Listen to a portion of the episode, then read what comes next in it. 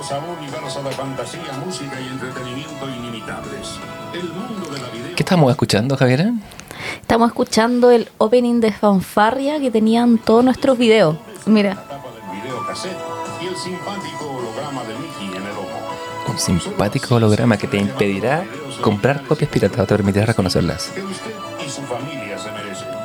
Levantamos actas del Comité del Ocio con esta cuota de nostalgia que va a informar nuestra sesión de hoy. Pero primero pasaremos lista. Javiera, Presente. ¿Mm? Leonardo. presente. Muy bien. Aristóteles, Ausente. ausente. Aunque yo creo que este capítulo sí está en The House. Sí, está, en- está en espíritu. O sea, o sea, ahora sí que hay lo- en todas estas películas hay lógica aristotélica, diría yo. Sí, totalmente. Sí. Porque el capítulo de hoy va de Disney. Disney. Sí. Sí, Eh, nos vamos a centrar solo en Disney y no en Pixar. Que no eh, son lo mismo. Para que la no son lo mismo. Mm, Son lo mismo, pero no son igual, como dice la canción. Claro, es lo mismo, pero no es igual, como decía. ¿Y por qué? Porque Pixar merece un capítulo por sí solo igual. Y son también demasiadas películas, entonces como que la idea es que este capítulo no quede, quede 17 años, porque nada, pues te- tenemos cosas que hacer y ustedes también, asumo. Sí, y a menos que decidan escuchar este podcast en un viaje por tierra a Arica, vamos a tratar de mantenerlo acotado. Ya, así que decidimos, en vez de hacer 80 películas, hagamos 60 nomás. Claro, yo creo que de Pixar son más de 20. Probablemente. sí. Pero Estoy- así- sí, sí, porque yo- están todas esas secuelas, Sí, eh, y directo además, video. y además que ahora salen como dos, tres por año de Pixar. Mm. Como en, siento yo la impresión de como que, que en pandemia hubo muchas películas Pixar, como Sí, o no, ¿no? no sé, ¿cuáles salieron? O sea, Ah. está Soul, está Luca, está mm, Luca, no la he escuchado hablar ni pelea de perros, pero Soul sí me acuerdo. Luca es la del niño sireno. ¿No la he visto? No. Puta ya. Vamos a tener un capítulo de Pixar para educar a Leonardo. Sí. Vamos a tener una nueva sección, Educando, Educando a Leonardo. Leonardo. Sí, eso voy a en vez de Educando Arizona, Sí, Educando a Leonardo. Leonardo. Eh, bueno, primero que nada, darle toda la bienvenida a nuestros ociosos, ociosas y oci- ocioses. ocioses que vienen acá a este comité. Y eh, cómo vamos a estructurar esto, no tenemos idea, eh, pero vamos a partir por el principio, pues como diría el buen Aristóteles. Así es. Y el principio es, eh, ¿con qué parte Disney? Pues Disney parte con un caballero que se llama Walt Disney, pero Walt Disney no funda solo Disney, pues, lo funda con su hermano que es Roy Disney, que eran los hermanos Disney. De hecho, ellos fun- fundan el 16 de octubre de 1993 el estudio que empezaría de hecho a competir con otro estudio que había en esa época, en 1928, contra los Fleischer Studio, eh, que era como el estudio de animación de la época. Claro, de hecho los cortos de Superman los hacía la Fleischer, me acuerdo por ahí. Exactamente. De hecho, eh, esta es una época en donde la animación está en pañales y está empezando a surgir lo que conocemos como la animación animada, valga la redundancia propiamente tal. Y de hecho, Disney comienza eh, su carrera en 1923, en un primer periodo cronológico, hasta el 34, con cine mudo, porque no teníamos todavía, de hecho, eh, cine sonoro con el personaje Mickey Mouse y con lo que se conocen como las Silly Symphonies o sinfonías tontillas. O sinfonías animadas de ayer y hoy. Claro, sinfonías animadas, claro, sinfonías animadas del ayer y hoy o son como canciones tontillas, como que eso sería un poco la traducción literal un poco, ¿no? Claro, sí. Eh, Siri es una palabra clave en el repertorio de los Monty Python, como a la hora de hacer humor, como, como, como tontita. Pero en- Claro, como naive, como en el fondo eh, inocua, podríamos decir. Bueno, en 1923 se funda, de hecho, por los hermanos Disney y, como habíamos dicho, por insistencia de hecho personal del propio Walt Disney, la compañía se renombra como Walt Disney Studio. Vaya. Porque originalmente, de hecho, tenía otro nombre. Y Roy Disney.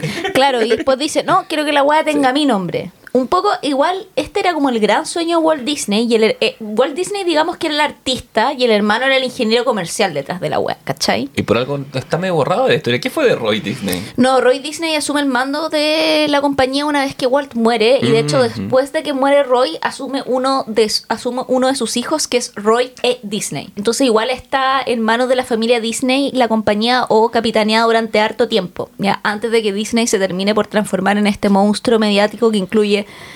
un streaming, parque, comprar la Fox y todo eso Claro. que vamos a ir dilucidando la historia también de un Sí. poco que, de, de Walt Disney, no solo el sujeto, que vamos a hablar de él también como biográficamente y hay datitos Interesante. Interesante. O sea, de hecho, es un- la canción principal. famoso soplón de comunistas. Famoso anticomunista en la época de Eisenhower. Famosísimo, Eh, ah, el sí. weón así mojó y el, un culiao, así como que el weón delató a mucha gente. Sí, el, el mito popular dice que en- a cambio de información sobre el paradero de su padre, para el- pidiéndole al FBI en esa época que no había internet, eh, que diera con, con su padre perdido.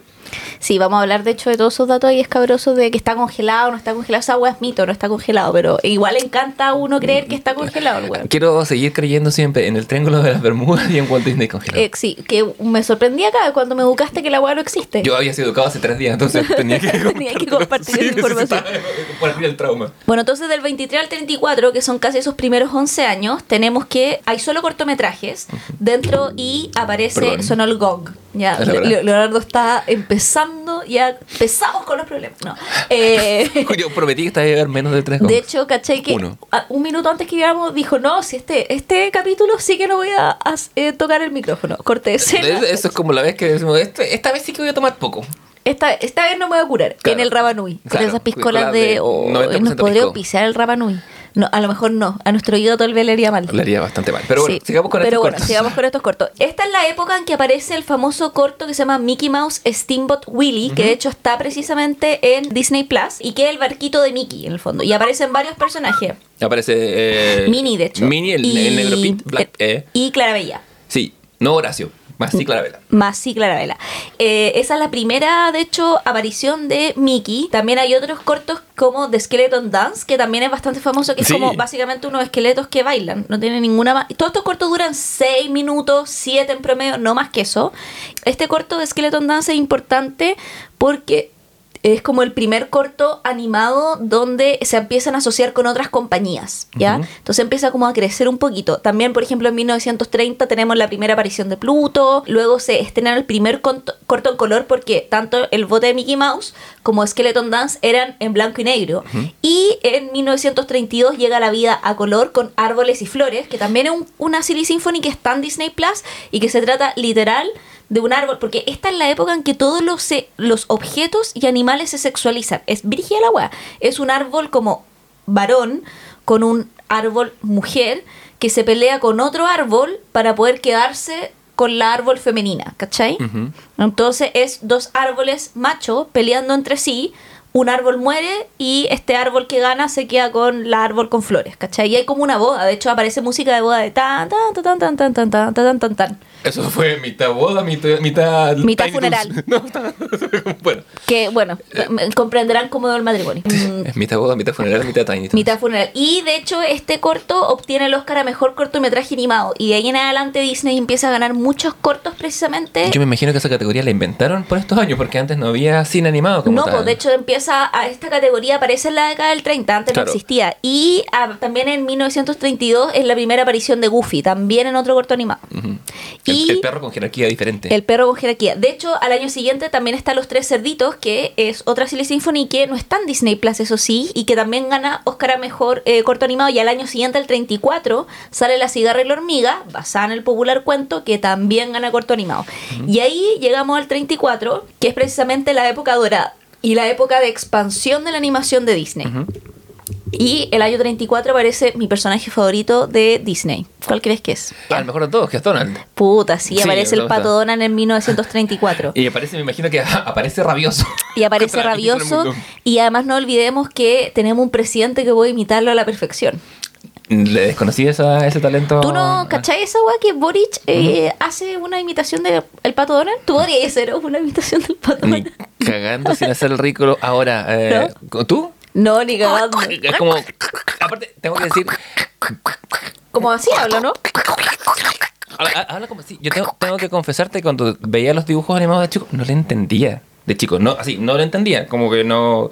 No sé por qué años después se le puso subtítulos a muchas cosas, pero las intervenciones del pato Yo Donald. creo, como el idioma galés, que es una weá que yo. El gaélico, El que es una weá in- inentendible. Sí. Salvo por la gente que lo habla. Yo creo que la, ni la misma gente que lo habla lo entiende. Y hablan consigo mismo. Porque esa weá, her- hermano, es inentendible. Y después de eso, más allá está. Está el pato, Donald. esta época es importante, la del 34, porque, eh, bueno, no solo aparece el pato Donald, sino que es la época de los clásicos dorados, que eh, tenemos, bueno, entre el 34 y el 37 siguen habiendo una serie de otros cortos importantes, pero en 1937 tenemos el que se conoce como el primer largometraje del estudio y que se habla, o al menos Disney lo vende como el primer largometraje animado. Sabemos que no es así porque hubo otro largometraje animado antes, pero en la historia de Estados Unidos, los buenos les encanta decir que el primer largometraje animado fue Blancanieves y los siete nenitos. Esta gente que escribe, reescribe y borra su historia, así que hay que tomárselo con un grano de sal, pero ciertamente es el comienzo de una era.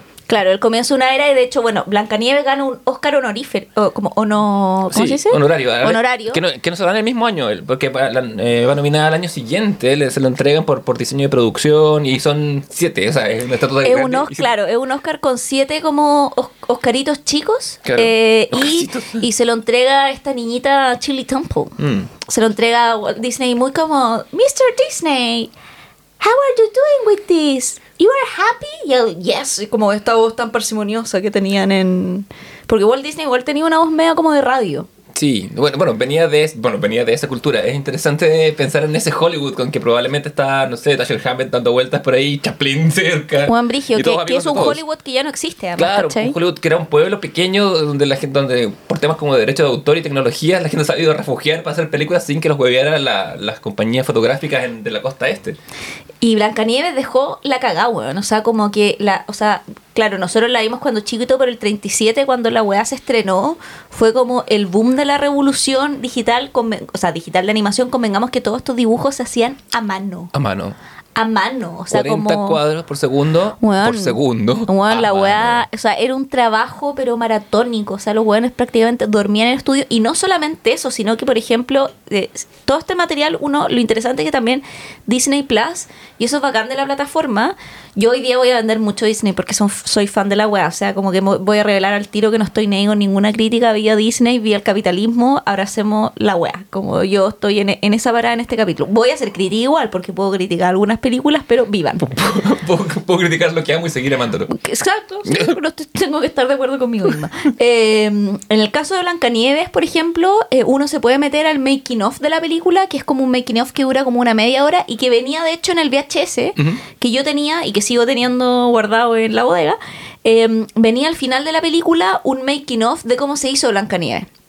Y en ese making of te cuentan que mandaron, por ejemplo, a los eh, animadores a estudiar movimiento. Como porque, por ejemplo, venía una actriz y hacía como el baile que hace Blancanieves con los enanos para que ellos pudieran captar el movimiento humano y poder replicarlo en la animación. O sea, no era como, ah, ya tenemos esta idea, nos ponemos a dibujar, sino que había un estudio de entender cómo se mueve el cuerpo, entender, por ejemplo, que también ah, ocurre en Bambi eh, que también apareció, hay un making of de cómo se hace Bambi.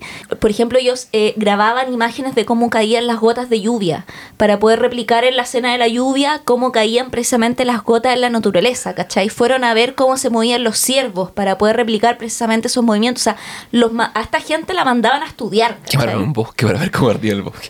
No, pero es interesante porque por lo que me cuentas y uno lo piensa, claro, aparece Blancanieves, pero antes de Blancanieves no hay cortos o, o- o animaciones con humanos. No, pues de hecho eran puros animalitos, ¿cachai? Claro. Así como o flores o fauna, eh, la liebre y la tortuga, o sea, como que no a- aparece Blancanieves como y bueno, y los enanos, el príncipe y la bruja. Claro, son humanos y son se vuelve el, el estándar y el modelo para todas las décadas siguientes, salvo ciertos cambios cuando vale, quizás le ya Pixar, pero, y pero- aparece también la música, porque bueno, como, o sea, como un rol principal, o sea, por y música así como hecha por grandes compositores, ¿cachai? O sea, de hecho, bueno, Disney tiene muchos Oscar ganados hasta la fecha.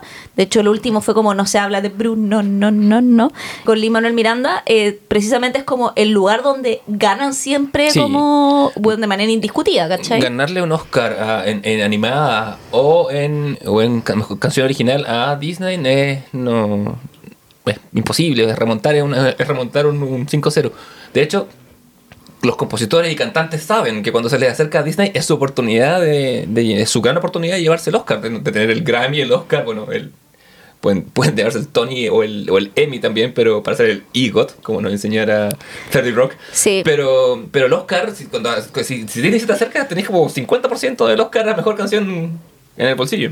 Además con canciones que son muy icónicas, porque por ejemplo la banda sonora de eh, Blancanieves, el proyecto y, se- iba a ser originalmente una Silly Symphony, Blancanieves, ¿cachai? Pues estaba en esa lógica, pero nadie, se, eh, a- aproximadamente como el verano del de, eh, el 34, el proyecto se concretiza para que sea un largometraje, y ahí precisamente eh, Bob Thomas, que forma parte del equipo, cuenta la anécdota que una noche los animadores estaban volviendo al estudio después de una cena en un café al lado de la avenida Hyperion, que es una avenida muy importante de Hollywood, y Juan le esperaba como en un estado, Juan estaba así sobreexcitado, y Juan vivía sobreexcitado, Sí, es como, por ahí. y es una persona que estaba como sobreexcitadísimo todo el tiempo.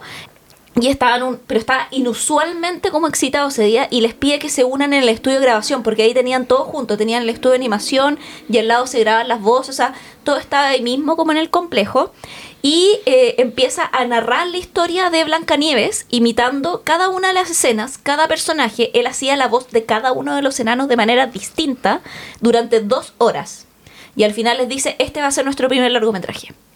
El Wong contó Blancanieves en dos horas, hizo la película completa, él solo con diálogo, antes de que el guion estuviera escrito, y llegó y le dijo a la gente, weón, este es nuestro primer largometraje, ¿cachai? Y le dijo, Eh, jefe, no, no habrá sido mucho café.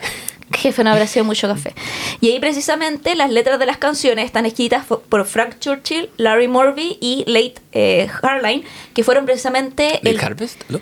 Le- no, no sé, sí, pero que y toda la música también está compuesta por Paul Smith y por Late Harling también, que era como la dupla precisamente eh, que hizo puta todos los grandes hits que vienen después, incluyendo posteriormente hasta Mary Poppins, ¿cachai?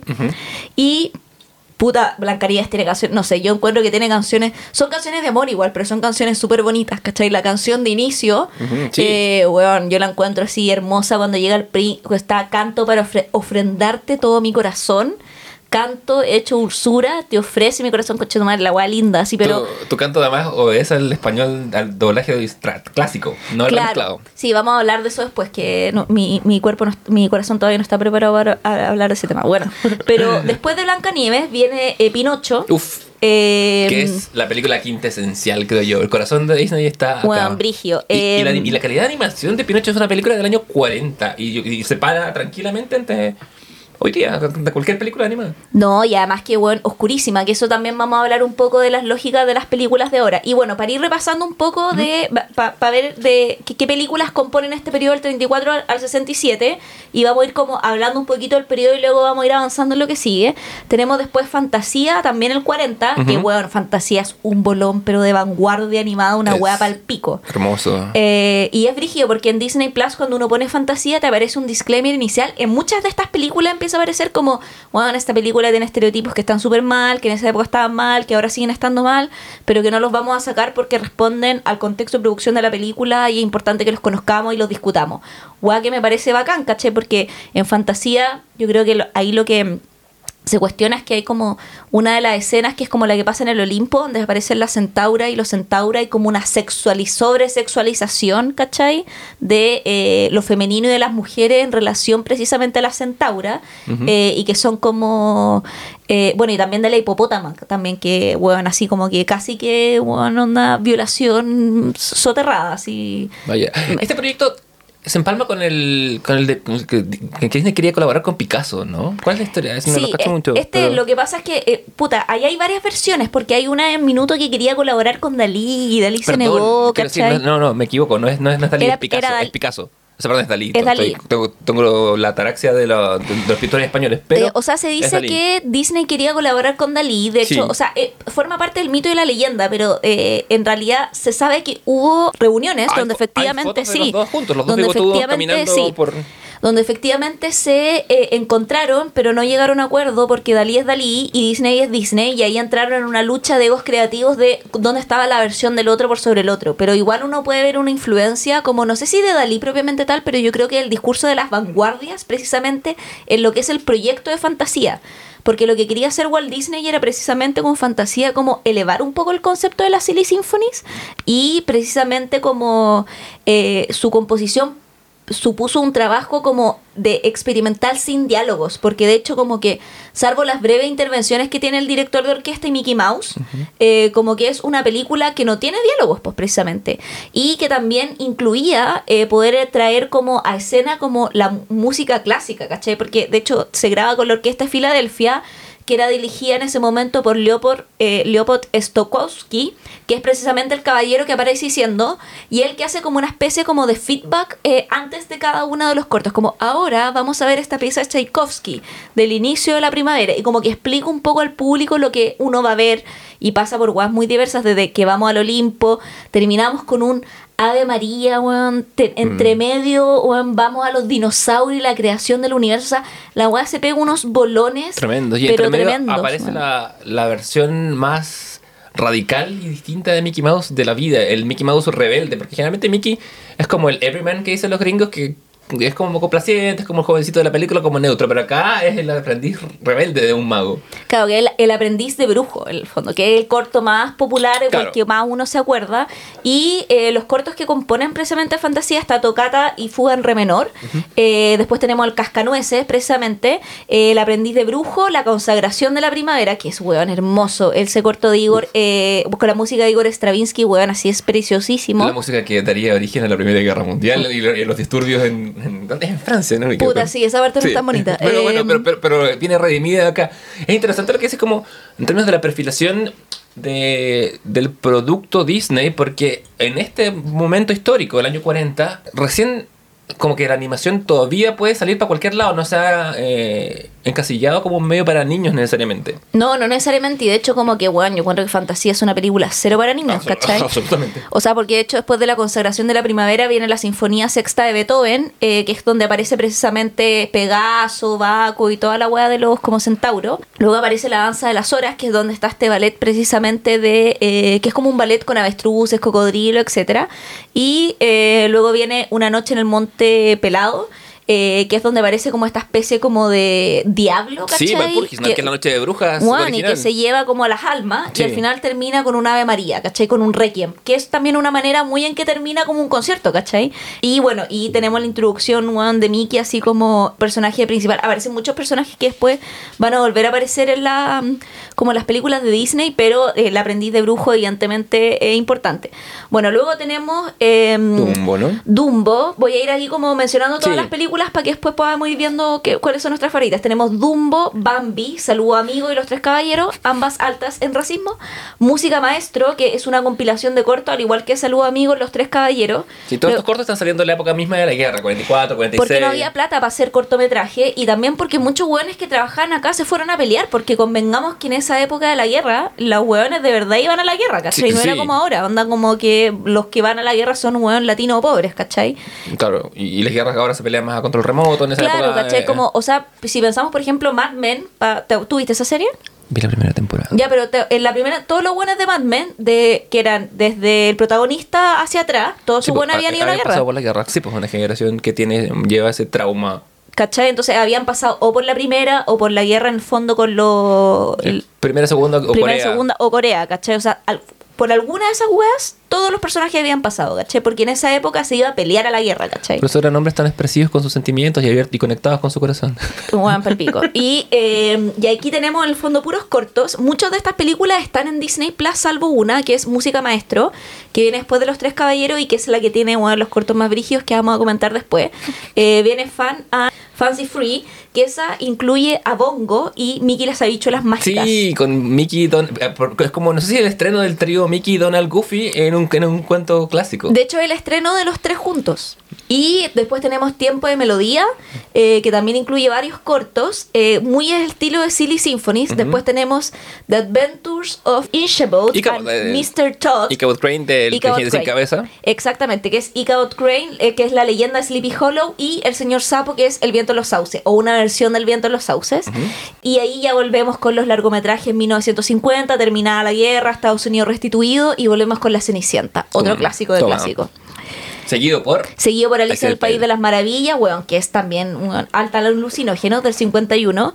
Peter Pan del 53. La Ama y el Vagabundo del 55. La Bella Durmiente de eh, 1959. Luego el 61. Siento un Dálmatas o La Noche de las Narices frías, Frías. sí. Puta, qué buena película, concha su madre, yo la amo. buena película. Sí, y bueno, con Cruella de Vil que Bueno, es trasciende. que, que- que- es que esta época tiene villanos tan icónicos, weón. Después tenemos La Espada la Piedra, el 63, que en particular a mí me encanta. Es una película poco a, mí, me- a mí me gusta bastante. Después Sí. tenemos Mary Poppins, que ahí hay una exquisición si entra o no entra en los clásicos, porque es una película que mezcla animación con live Sí, pero weón, que ha tiene- envejecido de increíble. tiene los pingüinos. eh, Pero weón, ha envejecido increíble. Encuentro yo Mary Poppins. Como, o sea, es del 64. Y la weá se ve decente.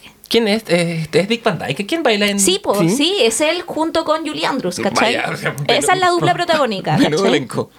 Y, Y cerramos eh, la- cerramos con el libro de la, La selva del selva. 67. Ujú. Y entre medio tenemos algunos live action también que no forman parte de los clásicos, pero que son más o menos destacables, como por ejemplo 20.000 leguas de viaje submarino o La isla del tesoro.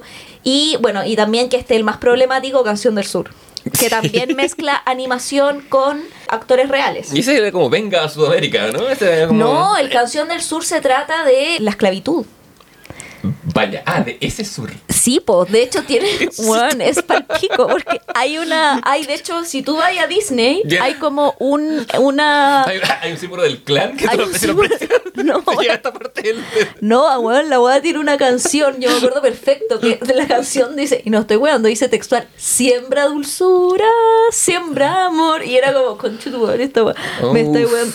Bueno, y Canción del Sur, de hecho, eh, eh, creo que todas estas películas están basadas en libros, como que en general, o en cuentos clásicos.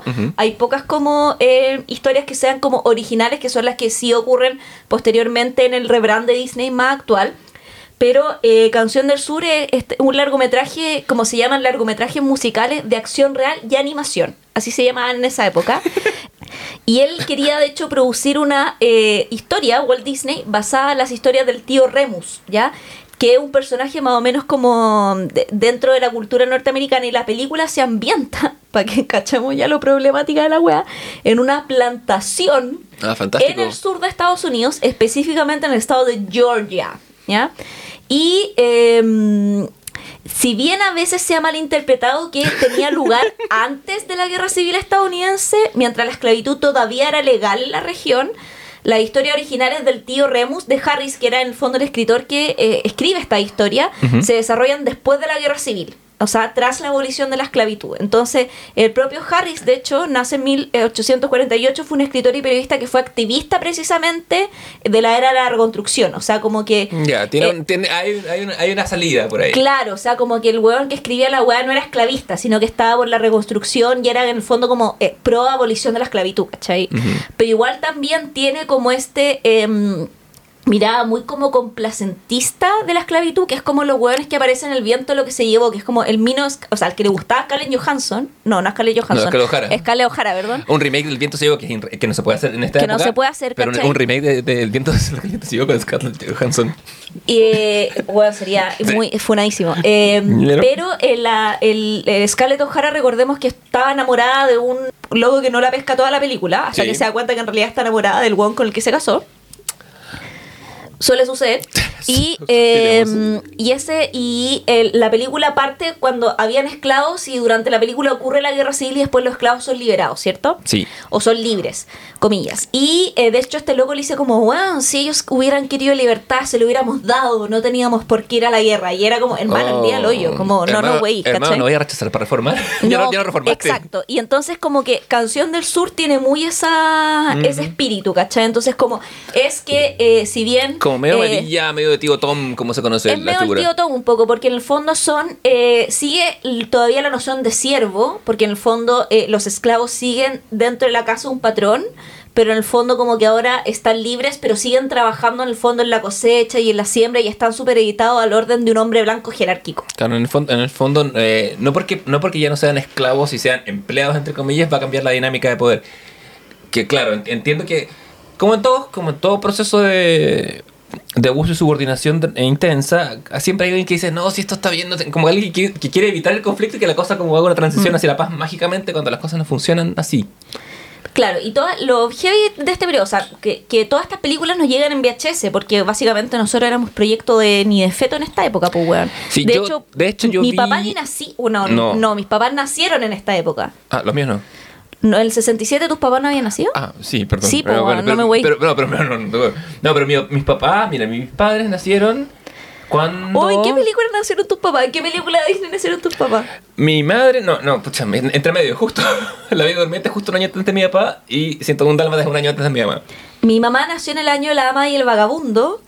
Y mi papá, puta, su año no tiene película, pero nació un año an- dos años antes de La Bella Durmiente. Ujú. Están ahí más o menos seguidos, ¿cachai? O sea, ¿tu, tu madre es mayor que tu padre. Dos años, sí. Bueno, el, yo algunas de estas películas las vi en el cine porque se hacían reposiciones en los 80. Vi, ah, ¿en serio? Sí. Yo nunca vi ninguna de estas weas en el cine, Yo weón. la, la noche de las narices frías, 101 dálmatas, eh, la vi en el cine y... Qué buena música que tenía ahí. Cruella de Vil. ¿Tenía la música por ahí? Cruella de Vil. Me acuerdo de la canción de los gatos siameses es una cosa así... No, pero esa, la de los Ah, gatos es siameses, es aristogatos. de... No, es la ama y el vagabundo. Sí, perdón. Porque los gatos confunden- siameses son los antagonistas en el ama y el vagabundo. sí, que es una canción terrible y también es ligeramente racista porque cantan como, como en un tono chino, así como Sí.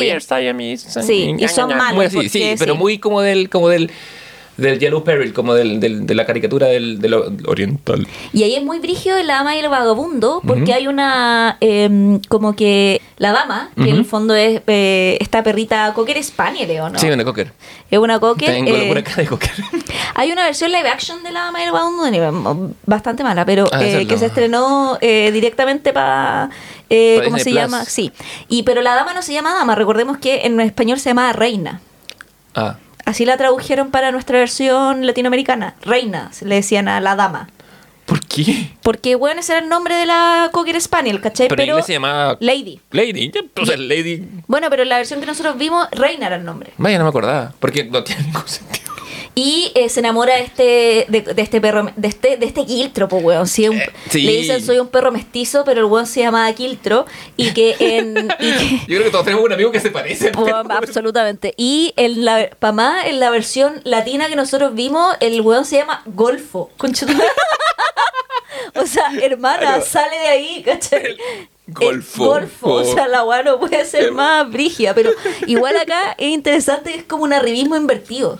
Porque en el fondo. Eh, porque Reina se va. Está la famosa escena de la albóndiga, Sí. donde ellos sean que ha sido weón replicada en el cine y parodiada hasta la fecha. O sea, tú podís no haber visto La Dama y el Vagabundo, pero ¿cachai esa escena? Sí, o sea, es así icónica, ¿cachai? Y en, la, en esta escena, después de eso, ellos se van a carretear y pasan como la noche juntos. Y después Reina, no te muestran nada, pero en el fondo te muestran como una puesta de sol, no sé qué. Y al día siguiente, Reina vuelve a su casa y Reina era como amiga de otros perros cuicos que eran los de la casa al lado, que también eran buenas de raza, que era como un gran danés y un scotch chico. Y de hecho el Scott chico le dice al otro perro que era danés un diálogo así como puta coronel, porque tenían nombre así como rimbombante y la weá. Nunca pensé que iba a tener que casarme. Como dando a entender que en el fondo Reina está preñada, pues weón. Claro. Después de esa noche de carrete con Golfo, porque si el weón se llama Golfo, el weón es como que te mira y te embaraza, pues weón, ¿cachai? Entonces, eh, y ahí precisamente ocurre también los hechos de la película donde al final, restitución del orden, Golfo se termina en el fondo quedando con Reina y adoptado por esta familia cuica, ¿cachai? Y se le da collar. Hay, hay el tema del, de la relación amorosa entre clases está presente a lo largo de esta época. No solo acá, bueno, también lo, lo, vimos lo vimos también en en la vida no, no es la vida Durmiente, no es la Blancanieves, es la que tiene o la vida la- la- los que tienen los príncipes inútiles son Las que tienen los príncipes inútiles en este periodo, Blancanieves, porque el príncipe aparece al principio cuando dice canto para ofrenderte todo mi corazón y llega al final de la película para besar a Blancanieves, porque básicamente el weón no hace nada más que esa wea y se la lleva. Los que hacen toda la pega son los enanos. Sí. Los enanos se pitean a la bruja, ¿cachai? Y los animalitos también, porque los animalitos van a. Porque Blancanieves es bien hueona, la verdad, hay que decirlo. Bien hueona, amiga, por la eh, rechucha. eh, es un personaje femenino con muy poca agencia, pese a que la que tiene el, ya su nombre está en el título, no, no, No, pasa mucho más. weón, ella. bien, weona, por la remierda. Mm. Porque llega esta vieja weona, que además era estupenda, porque la bruja es, weón, minísima. O sea, la reina es, weón, más mina que la mierda al principio de la película. O sea, de hecho, yo encuentro que la reina, cuando le dice espejo, espejo, ¿quién es la más linda? Yo encuentro que la reina es, Es mil veces más, linda, que Blancanieves. Totalmente. Y se disfraza porque Porque todo el mundo cacha que es la reina y se disfraza de esta bruja que es, es más fea que la chucha, weón. Pero lo Te consigue. da- cuando eres chico te da miedo la bruja la Blanca Nieves. Es que sí, está, pero está muy bien diseñada. De ahí vamos a hablar del diseño de personajes de estos, de estos iconos. Pero se disfraza sin, como sin importarle, como, como años después lo haría Madame Mim. Pero Sí. cuando llegó la espada y la Pero piedra. más a mí me está deconstruida. A, Mami- a diferencia de la Aparte, Mami reina. está re loca, la porque la, la reina era como, weón, si la reina de la Blancanía viviera ahora estaría llena de botox esa weona. Como Totalmente. me iba a envejecer sí, y toda la weá. totalmente. En cambio, Madame Mim está ni ahí con nada. Ni ahí con nada, weón. Madame mi fashion icon. Qué weá. O sea, weón, yo la amo. Tu this look, Weón, así como es, weón, es el mejor personaje de la vida. Eh, bueno, pero, y la reina Blancanieves, y va donde la weona y le dice como, y le empieza a dar puros consejos de mierda, así como, los pasteles de manzana son los que atrapan a los hombres, y es como, que tengo que atrapar un hombre, vieja weona? ¿Cachai? Sí. Y los animales más sabios que Blancanieves la empiezan a huevear y se in- intentan como pitear un poco a la bruja, ¿cachai? Eh, más no lo logran y dicen ya tenemos que ir a advertir a los enanos. Y son los enanos los que se pitean precisamente a la, a la bruja. Claro. Y después llega el príncipe a restituir el orden, pero bueno no hace nada. Y el otro príncipe más inútil que la rechucha es el de la Cenicienta, porque literal ese weón no hace una mierda. Entonces, nada, ni siquiera, ni siquiera dirige la búsqueda de su. Es como, Ni una weá la dirige, la dirige el duque, ¿cachai? Que es como, bueno, un gran personaje junto con el rey, tienen como esta que dupla media con, cómica. con- que pelean con los pescados, ¿no? Tienen ese. Sí, tienen una escena en que eh, como que, porque el- eh, todo esto parte porque el rey está, weón, quiere puro tener nietos, Sí. ¿cachai? Weón, igual es, un relato universal, como ya, pues weón, da- dame nietos. Dame nietos. Dijo, Estoy no, viejo, dame dame nietos. nietos. Y organiza este baile para que el príncipe se enamore. Y el príncipe no está ni ahí con la weá hasta que conoce a la Cenicienta y queda como obnubilado y toda la weá. Pero muy como sabemos, se tiene que ir antes de las dos y la weá. Mm. Yo encuentro que toda la trama de el príncipe y el baile Weón, vale hongo en la película y lo que es oro son los animales, weón. ¿Qué onda los ratones, weón? En esa película. Está Gus que. Bueno, que- se roban el que- Thunder, que- que-. Sí, y que, y que también lograrían escapar de, de ese universo y aparecer en otros lados, hacer apariciones más adelante en el mundo de Disney, porque vamos, ¿no? son los que llegan a la Gus película. Gus, que era Gus, como... sí. que- y hablaba así. ¡oh! Ese es el gordo, ¿no? Porque Sí, gordo y flaco. yo hago una gran imitación de Gus. ¡Oh! Bueno, ¿viste? Así. Es mi superpoder. Estaba Gus Gus y estaba, puta, no me acuerdo cómo se llama el otro, que era como el, el, el que mandaba la web. Sí, porque, porque siempre hay un. eh, bueno, como, como Laurel Hardy o de Costello son. Sí, porque estaba. Jack era el otro. Jack. Jack. Y Gus Gus. Y, puta, y también este ti- tiene una muy buena mala. Este, la, la madrastra Eh, es, es mala. mala. Puta la weona, Mala. mala. Mala, pero mala así. Mala, mala, weón. Y la hermanastra igual, puta, son grandes personajes cómicos, son horribles las pobres Sí. Grisela y Anastasia. Y un icono que, que se repetiría en, distintos momentos de la cultura pop, como, las como Minions o como la, bueno, Sí, las Minions de Gossip Girl. No, y la madrastra, Lady Tremaine, que se llamaba. Eh, y que también eh, responde muy como al, al modelo de la vieja revista. Como Lady Tremaine claramente vota rechazo. Totalmente. No- no- que, no le, qui- que no le quiten el agua. Y los ratones votan a prueba todo, Todo el, el rato. Y tenía el gato Lucifer, weón. De veras, uff, que le sí. Puta, qué buen gato, weón. Hay que pensar que en, en- en esa época los gatos de la cultura pop todavía ocupaban un lugar medio de, de- de maldad, siempre. Estaban medio asociados con eso. Hasta los aristogatos. Sí. Que vino a reformar la figura de los gatos. Exacto. Y además aparece la madrina, también icónica, que tenía Bidi Bidi Badi. Mm. Puta, weón. ¿Quién chucha no se sabía esa canción? Y además que también todo era muy espectacular, como que hacían de una calabaza una carroza, ¿cachai? Eh, bueno, y, mm, y la Cenicienta claramente eh, ahí tiene el tema de clases, porque la Cenicienta en el fondo era como... Si bien ella venía de una familia en abolengo, era una... Era como bueno, la empleada de la casa, que termina transformándose en princesa, ¿cachai? Y ahí viene todo este sueño y arquetipo de la Cenicienta, bla, bla. Y hay otro tema de clase que se ve, bueno, aparte de la vagabundo, está un poco en la... mm, En eh, La Bella Durmiente, porque Sí. la Bella Durmiente, en teoría, eh, Aurora, que es el personaje de la Bella Durmiente, es escondida durante 16 años. Bueno, convengamos que todas estas jo- eh, jóvenes se casaban muy jóvenes. Sí. Em, menores de edad, pero bueno. Sí, y a los 16 años era escondida porque eh, Maléfica le tiraba un maleficio, ¿cachai? Claro. Que a los 16 años, que es como la edad de la adultez en esa época, ella se pincharía el uso con una rueca y moriría. Pero ahí una de las hadas, que era la que le iba a regalar el último don, dice que en realidad iba a entrar solo en un sueño, ¿cachai? Y aquí Aurora, siendo una campesina, porque es ocultada por las hadas durante 16 años, viviendo las hadas como humanas, criando a esta niña, ¿cachai? Eh, conoce al príncipe, sin saber que el príncipe es príncipe. Claro, ninguno de los dos sabe. El príncipe, tam- o sea, el príncipe sabe que ella es una campesina, Claro, piensa eso, y se enamora en, una- ese, claro. con ese acuerdo. Y de hecho el príncipe la ve y eso es lo interesante que eh, él la ve y él se enamora el tiro de ella. Y la ve y, y le dice, y, y tiene como eh, Felipe su caballo, que es un gran personaje, que era un caballo con personalidad, Sí, un- que le gustaba la zanahoria. Un caballo que veríamos perpetuado más adelante. Hueón brigio, es Eh, un gran personaje. Sí, y, y- tiene. Bueno, creo que todos los caballos Disney agarran perso a través de eso. Después se ve en Hércules, si no me equivoco, en las locuras del emperador. Sí, pues en Pegaso, Más- claro, sí. Bueno, y en el, el caballo Mulan también. También. Y Felipe va, ¿cachai? Precisamente a. eh, que también es una secuencia eh, muy icónica de la Bella Durmiente, que tienen esta como secuencia de, eh, de cuando se enamoran y también con una canción muy, muy icónica. El príncipe Felipe eh, llega y le dice a su papá como. Él, ya- él estaba comprometido con la princesa, que no tenía idea que era Aurora, y le dice como, bueno, conocí a esta mujer, me enamoré de ella. Chao con tu casorio para unir reinos. Me importa así siete hectáreas de nada, ¿cachai? Yo me voy a casar con esta mujer. ¿Y quién es esa mujer? No sé, una campesina. Y tira frases como, weón, estamos en pleno siglo XIV, ubícate. Así como, weón, estáis viviendo en el pasado. Y el otro weón estaba hasta el hoyo porque tenía que decirle al rey Estéfano que no iban a poder, poder unir sus reinos, ¿cachai? Y al final, bueno, el orden se restituye porque si algo tiene Disney en este periodo es la restitución del orden, ¿cachai? Siempre, siempre. Todo, todo tiene que nivelarse de alguna forma. Si no, no hay transgresión. No, no hay, no hay, no existe la transgresión en esta weá. No, la transgresión es parte de la peripecia, no, no, y no del desenlace. Como le gusta a nuestro amigo Aristóteles.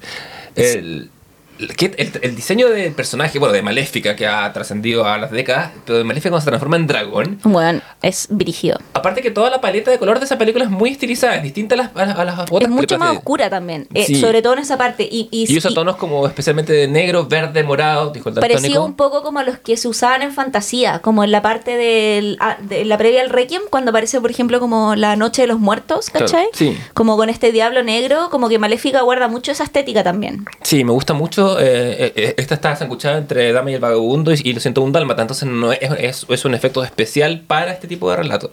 Sí, bueno, y tenemos también eh, Peter Pan en esta época, que también es como la gran favorita de Disney, ¿cachai? Así como, porque bueno, el niño que nunca quería crecer, razones obvias. Claro, eh, Eh, que, pelea, que pelea con su villano, es un adulto gobernado por el tiempo. Bueno, o sea, ya uh, aló Freud, ¿cachai? Eh, y Alicia en el País de las Maravillas, que alta en alucinógena. A mí me gusta Caleta Alicia en el País de las Maravillas. Me gusta bastante. Tengo problemas con el, mal, mal- con el material original porque es famoso funado. Lewis Ah, Carroll. bueno, pues, o sea, Pero- que famoso pedófilo. Bueno, Sí. igual también esta weá está pasada a pedofilia. O sea, convengamos que todas las protagonistas tienen adolescentes. 16 años, son adolescentes. Que se casan. Y que se casan. Y, bueno, onda, Yepeto, que tiene un caballero que tiene 80 años y pide que le den un niño, problemática la weá. O sea, yo, Yepeto, famoso pedófilo. O sea, como, weón, no me weís. Como que ahí hay una weá muy turbia, ¿cachai? Bueno, pero Así ¿para como... ¿Qué quiere el niño de madera? Weón, es que ahí yo encuentro que esa película es muy escabrosa. Yo la vi hace poco, precisamente como revisando algunos materiales como más antiguos que no me acordaba para este capítulo. Y hay una weón, escena muy brígida de Pinocho. No sé cómo le irán a rearticular porque se vienen dos Pinocho este año. La de Tom Hanks, que, va a que se va a estrenar en cine y creo que en Disney Plus, donde Tom Hanks es Yepeto. Eh, y se viene una de Guillermo el Toro, que se va a estrenar por Netflix, que es como con stop motion. Vaya, me imagino que esa orientada basada en el cuento original de Carlo Collodi. Claro, y también ponte tú el Pepe Grillo, es como un escarabajo, más que un grillo propiamente tal. O es como un grillo más grillo, no es Pepe Grillo que es cualquier wea menos un grillo. Sí. tiene, tiene, sombre- tiene sombrero y paraguas. Y primero Pepe Grillo, al weón, toda la película es como Argentina, así como, weón, porque toda esta wea se volaron en Argentina. Entonces Pepe, Pero Pepe algunos personajes no pero era no como, qué. pero un argentino como de Mendoza, ¿cachai? Entre Mendoza y Córdoba, porque no, no- Sí, que- como una- era una- como Pepito Grillo, Sí. Grillo, era como una wea así. Y todos los personajes tienen como ese acento.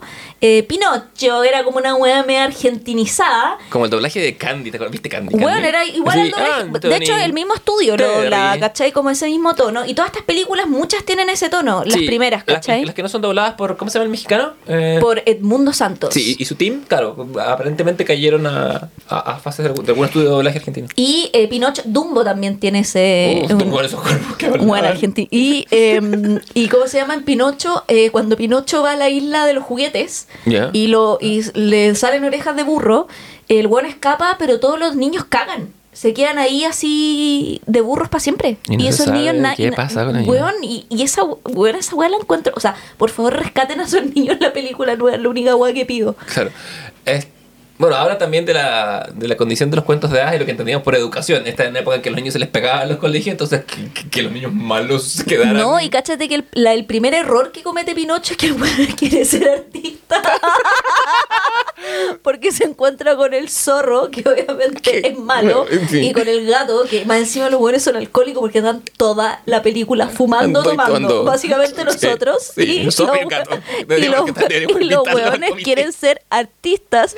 Y la canción que le dicen, Pinocho, tienes que ser artista, y dicen, artistas lo que soy. Y ahí, por ejemplo, Pepe Grillo le intenta decir, weón, tenéis que ir al colegio, porque todo esto parte porque Yepeto manda a Pinocho al ¿Al colegio. colegio? Y el weón nunca llega, ¿cachai? Toda la película al colegio. Su, su, su la deserción escolar. Pero Pinocho no dio la PCU a ese weón. Eh, y la weá que el weón va al colegio nunca llega. Y es como secuestrado por Tromboldi, que era como un mariote- maria- mar- ma- Tú puedes. marionetista. Muy bien. Y eso que no tomaba, bueno, imagínate. Marionetista Marionetista. es complicada. Claro, porque era como un muñeco sin hilos, ¿cachai? Y de hecho, una, Pepe Grillo se tiene una frase en la película que el buen dice, ah, porque él es la conciencia, la Ada le dice, tú vas a ser la conciencia. Y Pepe Grillo está vestido como un pordiosero al principio de la película, la Ada le da como esta ropa más cuica. Ah, no me acordaba. me Sí, yo acordaba. tampoco. Y eh, ahí Pepe Grillo dice, ah, como que se va porque se chorea con Pinocho caleta a veces, pero siempre vuelve, es bien leal Pepe Grillo, esa weá hay que decirla. Porque tu conciencia no puede ser alguien mal vestido. No, pues ni cagando, por favor. Eh, y la wea que ahí Pepe Grillo ah, pero total, un artista, ¿para qué necesita conciencia? y yo, uy, tu madre. Pero bueno, no, no, no veo fallas en su lógica. Yo dije, weón, Pepe Grillo, ves personaje ever, weón. Así. El weón más lúcido de la película, ese weón. Pepe. Niño, Pepe Grillo diciendo las cosas como son desde 1940. No, y cuando Pinocho empieza a mentir, él está cachando que está mintiendo, le crece la nariz, ¿cachai? Le crece la nariz, inclusive le sale como hasta un nido de pájaro. Sí, sí, va, primero salen ramitas, después sale... Y mete como en un minuto a Pepe Grillo en la mentira y Pepe Grillo le dice una weá como, a mí no me metas, ¿cachai? Así como, a mí no me metas, ¿cachai? Mueres solo, hermano, a mí no me metas. Pero sí, weón, Pinocho ahí como con unos espacios de oscuridad, bueno, ahí yo con el famoso Yepeto pedófilo. Sí, ¿cuál sería tu favorita de este, de este primer periodo, este bloque que es largo y, y que son puros éxitos además? Ay, weón, qué difícil, puta. Sí. Em, No hay mucho desperdicio. Mira, em, me gusta. En mi época primigenia, cuando era una niña, me gustaba mucho em, las de princesas típicas, la Cenicienta y la Bella Durmiente. Pero he de decir que mis favoritas creo que ahora están en el mundo más animal. Me gusta mucho Dumbo. La encuentro hermosa. Y, y a, a propósito y más de... triste que la concha de tu A madre. O propósito sea, de altas drogas, esos elefantes rosados... weón, épica. Sí. Era como. No, no- tarum. no sirvió la advertencia. Caímos en el alcoholismo igual, Igual. igual, Disney, lo siento. Eh, y tenía el ratón Timoteo, también gran personaje. Además, en el circo, el circo de Timoteo. El circo Timoteo. Y, eh, puta, la, la escena de Hijo mío, mi amor, que es cuando la No. elefanta saca la trompa y los weones, así. Que a mí, puta, el- es lacrimógena, weón. Todos los remakes live action son malos, pero el de, el de Dumbo a mí le tengo cariño. Sí, es bacán. Vamos a hablar de los live action al final. No, no me la pauta. No, perdón, por favor. Estoy muy estructuralista en Ah, este capítulo. Faltaba, faltaba que nos pegáramos el salto, pero a porque la, la escena de No, la está trompa muy en bien esa hecha. está hecha así, muy de acuerdo a la lógica de, de Tim No, y Burton. está bien reactualizada, ¿cachai? Como es uno de los live action que vale la pena ver, ¿cachai? Sí, yo que soy de la misma opinión. Pero... Y Bambi también me gusta, Bueno, Bambi, weón. Es que Bambi, Bambi. me hace cagar, weón. Es que yo creo que si tú no lloráis con Bambi, es que no... ¿Eres un robot? Puede que hasta los robots hasta- lloren con Bambi. Es probable. Debe- debe- debería, eh, en vez de hacer- hacerte esa weá de reconocer en, en cuántos cuadritos hay semáforo, deberían ponerte la escena de Bambi y ver Es si que yo creo que eh, Bambi además creo que es, pese a que está Los Tres Caballeros y Saludo Amigos, que son películas donde Donald viaja, tiene a su amigo Pepe Carioca. Pepe Carioca, José Carioca, sí, José sí. Carioca, Pepe cómo Carioca. se llama el otro. Eh, ahí aparece uno que es el de México. Sí, Y, y de hecho hay una serie Los Tres Caballeros después que salió en 2018 en Disney Plus, que no la he visto, pero como que asumo que debe ser menos funada que la Me película. imagino, yo no sé, yo pensé que el, que el, el rojito, que es el mexicano, eh, eh, debe ser el Ese más es un gallo. Claro, porque, porque José Carioca igual tiene más. eh, Bueno, yo te diría que Donald es el más funable, porque Bueno, hay una escena, hay una escena donde Donald cae a la playa de Ya. live action y hay puras minas en traje de baño y el cómo y el las persigue y como que lo rescatan en una alfombra mágica, Pepe Carioca y el otro weón le dicen ya Donald vámonos y Donald enchuchado porque se quería quedar como jugando, jugando comillas, Jugando al manoseo. jugando al acoso, ¿cachai? Claro. Así como... Esto, esto es de un pato que viste camisa más no pantalones. Claro, gracias. Y Bambi no, pues Bambi es brígida. Además que es muy bonita la animación en Bambi. Bueno, yo Sí. encuentro que la animación, o sea, los bosques, es como una acuarela perfecta, ¿cachai? La banda sonora. eh, y al final es como la gran... O son otro gong, weón, ya. perdón, Eh, voy a mi- eh, no Me queda uno. no, sí, bueno, por favor, basta. Basta, por favor. Que también es muy latinoamericana, siento yo, porque está el padre ausente, pues, weón. Claro. Bueno, hay infinidad de padres ausentes en, En, Disney, pero sí. este es el más notorio, ¿cachai? Sí, sí. Eh, Porque Porque, apare- van- porque aparece, eh, apa- aparece en la ausencia. Sabemos que existe, pero no se manifiesta, no, no se hace cargo de No, su y un concha su madre, aparece ahí como arriba en, en la montaña y sale como Bambi, que es el príncipe del bosque, porque es hijo de el gran príncipe. El gran venado. Y cuando van como a los pastizales, que es como la parte más bacán para comer, pero al mismo tiempo la más peligrosa, ¿cachai? Y la primera vez que lo vemos aparecer más en acción es cuando eh, aparece el hombre y se tira sus primeros rifles y como que Bambi medio se pierde y aparece el gran venado para guiarlo a él y a su madre de nuevo hacia el bosque al escampado más protegido, ¿cachai? Y después, cuando es la nieve, cuando está todo nevado, pero aparecen los primeros brotes precisamente de nieve, ahí madre, que nunca sabemos cómo se llama porque es madre, Padre, mamá, mamá. porque es un arquetipo finalmente. Sí. eh, Madre, padre y hombre. Son, están ahí. Claro, ve el peligro y le dice a Bambi, Bambi corre. Y hay una secuencia donde Bambi corre, corre y nosotros escuchamos el disparo y ahí se da la ironía trágica de que tú cachai que mataron a la mamá de Bambi fuera de cámara y Bambi todavía no sabe. Y el Sí. buen corre hasta el refugio y después se devuelve todo el camino Y clama. buscándola. Uf, y grita, mamá, mamá. Y ahí, concheto, es que igual me podría llorar esta weá. Onda como es la escena más espantosa que tú le puedes... Y yo vi, tú vi esa weá que tenés siete años. ¿Cómo chucha te muestran esa película? cuando el único miedo que tiene un ser humano es al nacer perder es a tu mamá, sí, ¿cachai? Ni eh, siquiera a eh. tu papá, porque los papás en Latinoamérica valen pico. Claro, o sea, pero, como- pero, pero de- ahora sí, como, como la, la figura maternal, sobre todo, eh, bueno, por algo los papás juegan a esconderse, pues cuando te da miedo, después aparecen con que te da risa, ¿cachai? Es, que es el origen del arquetipo de la comedia y la tragedia. Perder a la madre así es la pesadilla de pesadillas, más que, más que todos los otros monstruos que vamos a ver después. Juan, y ahí aparecía este venado padre ausente que odiamos. Y ni, tú crees que le anda una ¿Tú crees palmeta. que pagaba la pensión? Y ese weón le dice a Bambi en la versión original, porque después esta película se volvió a redoblar por temas de derecho, eh, pero en la versión original le decía como, tu, tu madre no volverá, punto. Hijo, coma, sígueme, weón. Y era, me estás hueveando que eres tan concha de su madre, como te odio. Te odio. Bueno, después Bambi vuelve adolescente, le bajan la hormona, tiene que pelear con otro siervo por el personaje de, de su de, la sierva amada, que se llama Christine, si es que no me equivoco. No me acuerdo. no. Y acá lo brígido de Bambi es que la revista New York Times hizo hace ya varios años como una especie de mm, los 100 villanos más villanos de la historia del cine, donde el tercero era Darth, Darth Vader, Vader, sí.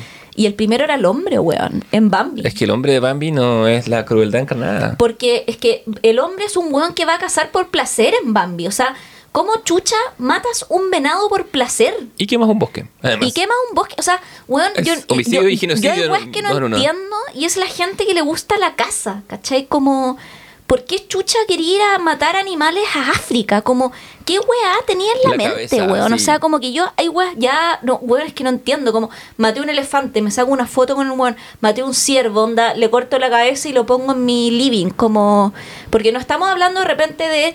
eh, que tampoco lo comparto, pero puedo, porque yo creo que la naturaleza se debería regular sola, ¿cachai? Como de estas casas que son más como las que son como mm, legales. Sí, bueno, cuando, Tienen cuando- un nombre. Cuando los animales son plaga, Claro. es legal exterminarlos, como pasa, no sé, pues pasa en el sur con los, eh, con los castores. Claro, por ejemplo, pero que eh, no es culpa del castor, porque No. el castor es un animal introducido, El introducido, porque a un inglés se le ocurrió, vamos a criar estos castores que son, que son como los de Canadá, pero en Argentina, acá en, en Patagonia están las mismas condiciones. Pero claro, los, los árboles de acá son centenarios y se renuevan mucho más lento que los árboles en Canadá, entonces... Nah, ingleses, piratas. Claro, ¿cachai? Entonces como, pero en Bambi es el weón que va a casa y además que es un eh, malo desinencial, porque la película nunca aparece. No. Aparece música, sombra y los vestigios, como una fogata, los perros de casa, ¿cachai? Como, pero es un malo que nunca aparece. Es el mal. Y es el mal, weón. Sí, o sea, es que mal. yo, yo encuentro que un, un weón que va a cazar animales por placer es una mala persona. Totalmente, Sorry. O sea, como que, weón, si ustedes cazan, dejen de escucharnos ahora, no nos interesa tenerlo como Sí, no, hay público. ningún, no hay ningún interés en que no escuche gente que, que quiere exterminar vida. Porque por sí, como... Como, no sé, lo de los ciervos y tener la cabeza, no, estaba bien hace 13 siglos, no sé, cuando, cuando estaba ahí como en igualdad de condiciones y era la weá que te comía y te podías morir y tu familia dependía del alimento, pero cuando la weá se vuelve recreativa, que es eso de ser recreativo, como de casa recreativa, que el oxímoron más Claro, porque puta, alguien podría decir, bueno, ¿y qué pasa con los que se comen vaca? Y sorry, yo no como vaca porque soy vegetariana, así que a mí no me pueden funar con ese argumento. Pero, pero por último ahí, tú, si bien yo no soy como, así como eh, de la cultura de, ah, eh, tirémosle tarros de pintura a la gente que come carne, puedo entender que existe una industria alimenticia. Que es distinto a decir porque hay una necesidad, no sé, de alimentación, etcétera. Pero acá es como matar por matar, porque ese animal no te lo comes, se pudre, te sacáis la foto y lo dejáis ahí, ¿cachai?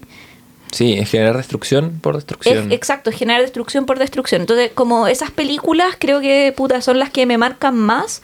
Y la otra que me gusta mucho, que creo que es una película en clave queer, es el libro de la selva.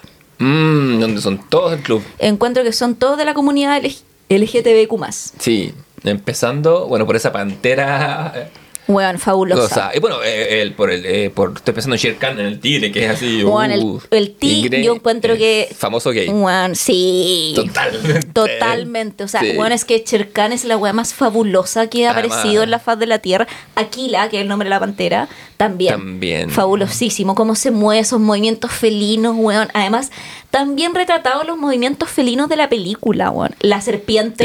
Te- También, También, o es sea. Khan, la serpiente. No, ¿o no? No, Sher Khan era el es tigre. el tigre, sí. Aquila es la serpiente. Bagheera el oso. No, porque es la pantera. Ah, a ver, tenías razón. Balú. Bagheera es la pantera. Balú el oso. Sí. Aquila es el lobo. Ah. Yo creo que lo único hetero de la película son los lobos. Sí. Lo cual me hace mucho sentido. Porque el lobo, weón, hombres lobos heterosexuales. Sí. Y que son los que crían a Mowgli en la heterosexualidad, pero Mowgli después entiende que el verdadero placer Que la vida está, se pasa mejor. Ahora, la gran traición de Mowgli es que se va con una mujer. Sí, bueno. Ahí deja a todos sus amigos, incluido al famoso pansexual, ¿cómo se llama ese gorila? Que yo creo... El rey Louis. el rey Louis, que yo creo que es también Yo creo, que el, yo creo que el rey Louis es pansexual. Todo el rato. Sí, weón. todo el rato. No, Todo no, el no rato. hace- no establece distinción. Se quiero ser como tú. Puta que es que bueno, además las canciones de El libro de la selva son la weá más increíble del planeta. Sí, bueno, que serían revisitadas un poco en el Rey León en vía Timón y Pumba, pero, pero son... No, hay la canción de Balú, búscalo más vital nomás, lo que has necesitar nomás. Y olvídate de la preocupación. Concha tu madre, o sea, como, weón, carpe diem. Totalmente. Anti- Balú no anticapitalista. Sí, Ba- Balú en el fondo quiere romper con los sistemas de la línea de producción. sí, porque la vida te da lo que necesitas y no necesitas más que eso.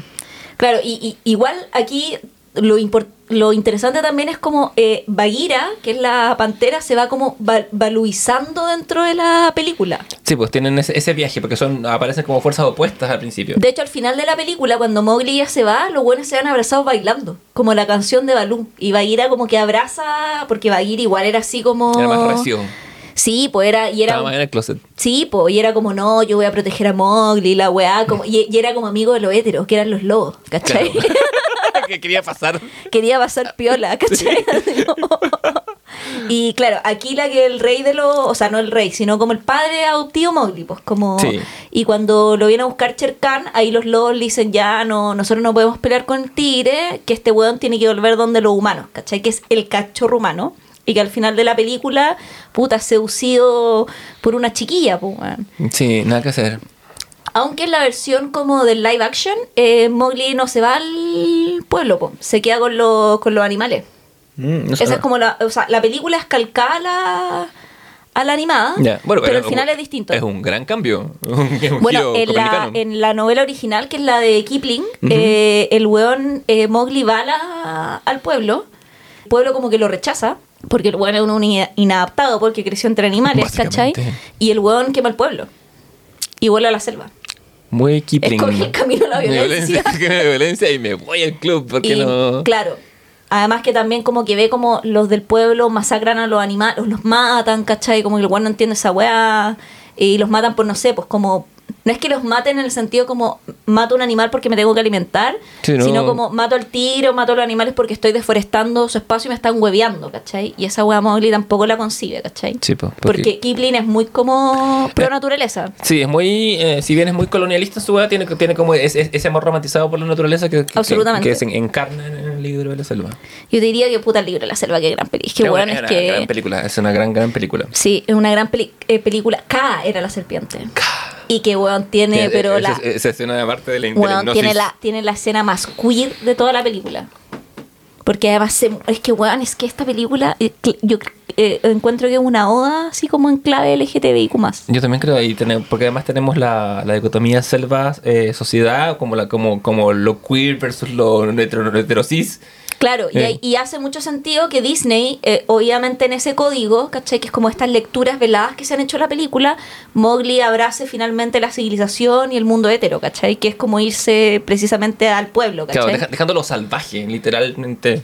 Claro, y que también es una, esta es una película más tardía, porque es como de 1967, Claro. y es precisamente donde hay una explosión también en Estados Unidos de la comunidad queer mucho más visibilizada que precisamente en épocas anteriores donde no- lo vemos en el mismo Mad Men también, por ejemplo, como en, en Mad Men de los 50, cuando parte Mad Men la serie, los personajes gay que aparecen en Mad Men están todos súper en el fondo dentro del closet versus el finales de los 60, principios de los 70, que comienza a haber una expresión, o sea, una explosión de género también dentro de Estados Unidos. Sí, pues está empezando a, a hervir ese caldero en particular, que, como que va a pasar, va a estallar más en el 69, 70, pero, pero es- está, esto anticipa eso. Anticipa precisamente eso. Y ahí llegamos a nuestra... eh, que es como, la vamos a pasar rapidito esta porque es como la fase de películas que de hecho se denomina como la era oscura, post Walt Disney y Walt Disney World. Ah, ¿por qué post Walt Disney? Porque en la época anterior se nos murió el Walt Disney, po. Se nos muere en medio de producción del libro de la selva. Sí, de hecho fue la última película que produjo en 1966, muere él. Y también en esta época es cuando se empieza, bueno, se funda la subsidiaria de Buena Vista eh, International. Bueno, ¿viste Pictures? Sí, pues que después haría películas más live action y todo, y todo aquello. Y eh, también se empiezan a construir los parques. Sí, que eran su gran sueño. que eran su gran sueño y que también después estos parques de hecho se amplían una vez que él muere y empiezan precisamente a aparecer eh, ideas para hacer parque en Europa y ampliar los mismos parques que el parque original fue de hecho, bueno, Walt Disney, después en la época posterior se hace Epcot, que este es el de la pelota. Claro. Con muchas manos matan la guagua, entonces como se empezó a hacer los parques y no sé qué, ahí baja la calidad de las películas. Sí, ¿te parece que hagamos un alto en este bloque y le dediquemos el bloque siguiente a, a la edad de bronce, la edad oscura, y después volvemos? Me parece espectacular. Mira.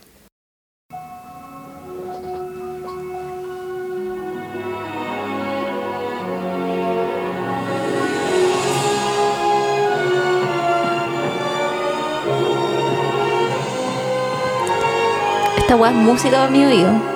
Literal y figuradamente. ¿A, a dónde te lleva Igual esta está la nueva. No es la antigua que Sí. nosotros escuchamos. No, no, esta es la. que, que podemos ver incluso en. en las la películas, o sea, que vemos en Disney, puta, es que weón, que viva Disney, viva, las dos con B mayúscula. Inclusive viva este periodo oscuro con el que vamos a partir, que es del 67 al 98, Recuerden perdón, del pedo, pero- 88, Ujú. em, que es sobre todo porque empieza a ampliarse Disney World Resort en Orlando, Florida. De hecho, se funda Epcot en esta época, en la década del 70, como con toda esta lógica como retrofuturista, como muy del retrofuturismo estilo los supersónicos, ¿cachai? Eh, que funciona hasta ahora y yo no sé qué tanto funciona ese parque como para... Porque es un parque bien de adultos, bueno, encuentro yo. Sí, en Epcot está como esta gran pelota y están también como los países. Sí, en Expo de Naciones Permanente, Sí. que es como Invitación a un futuro Westworld. Y ahora lo que han hecho un poco para poder atraer al público infantil es que tienen princesas, ¿cachai? Eh, de punto fijo en cada país, ponte tú. ¿Cachai? Mm. Como en China está Mulan, ¿cachai? En Francia está La Bella, de La Bella y la Bestia. En los países nórdicos están las de Frozen. Y bueno, se arman colas de horas para sacarse foto con la princesa, ¿cachai? No tenía la más mínima idea.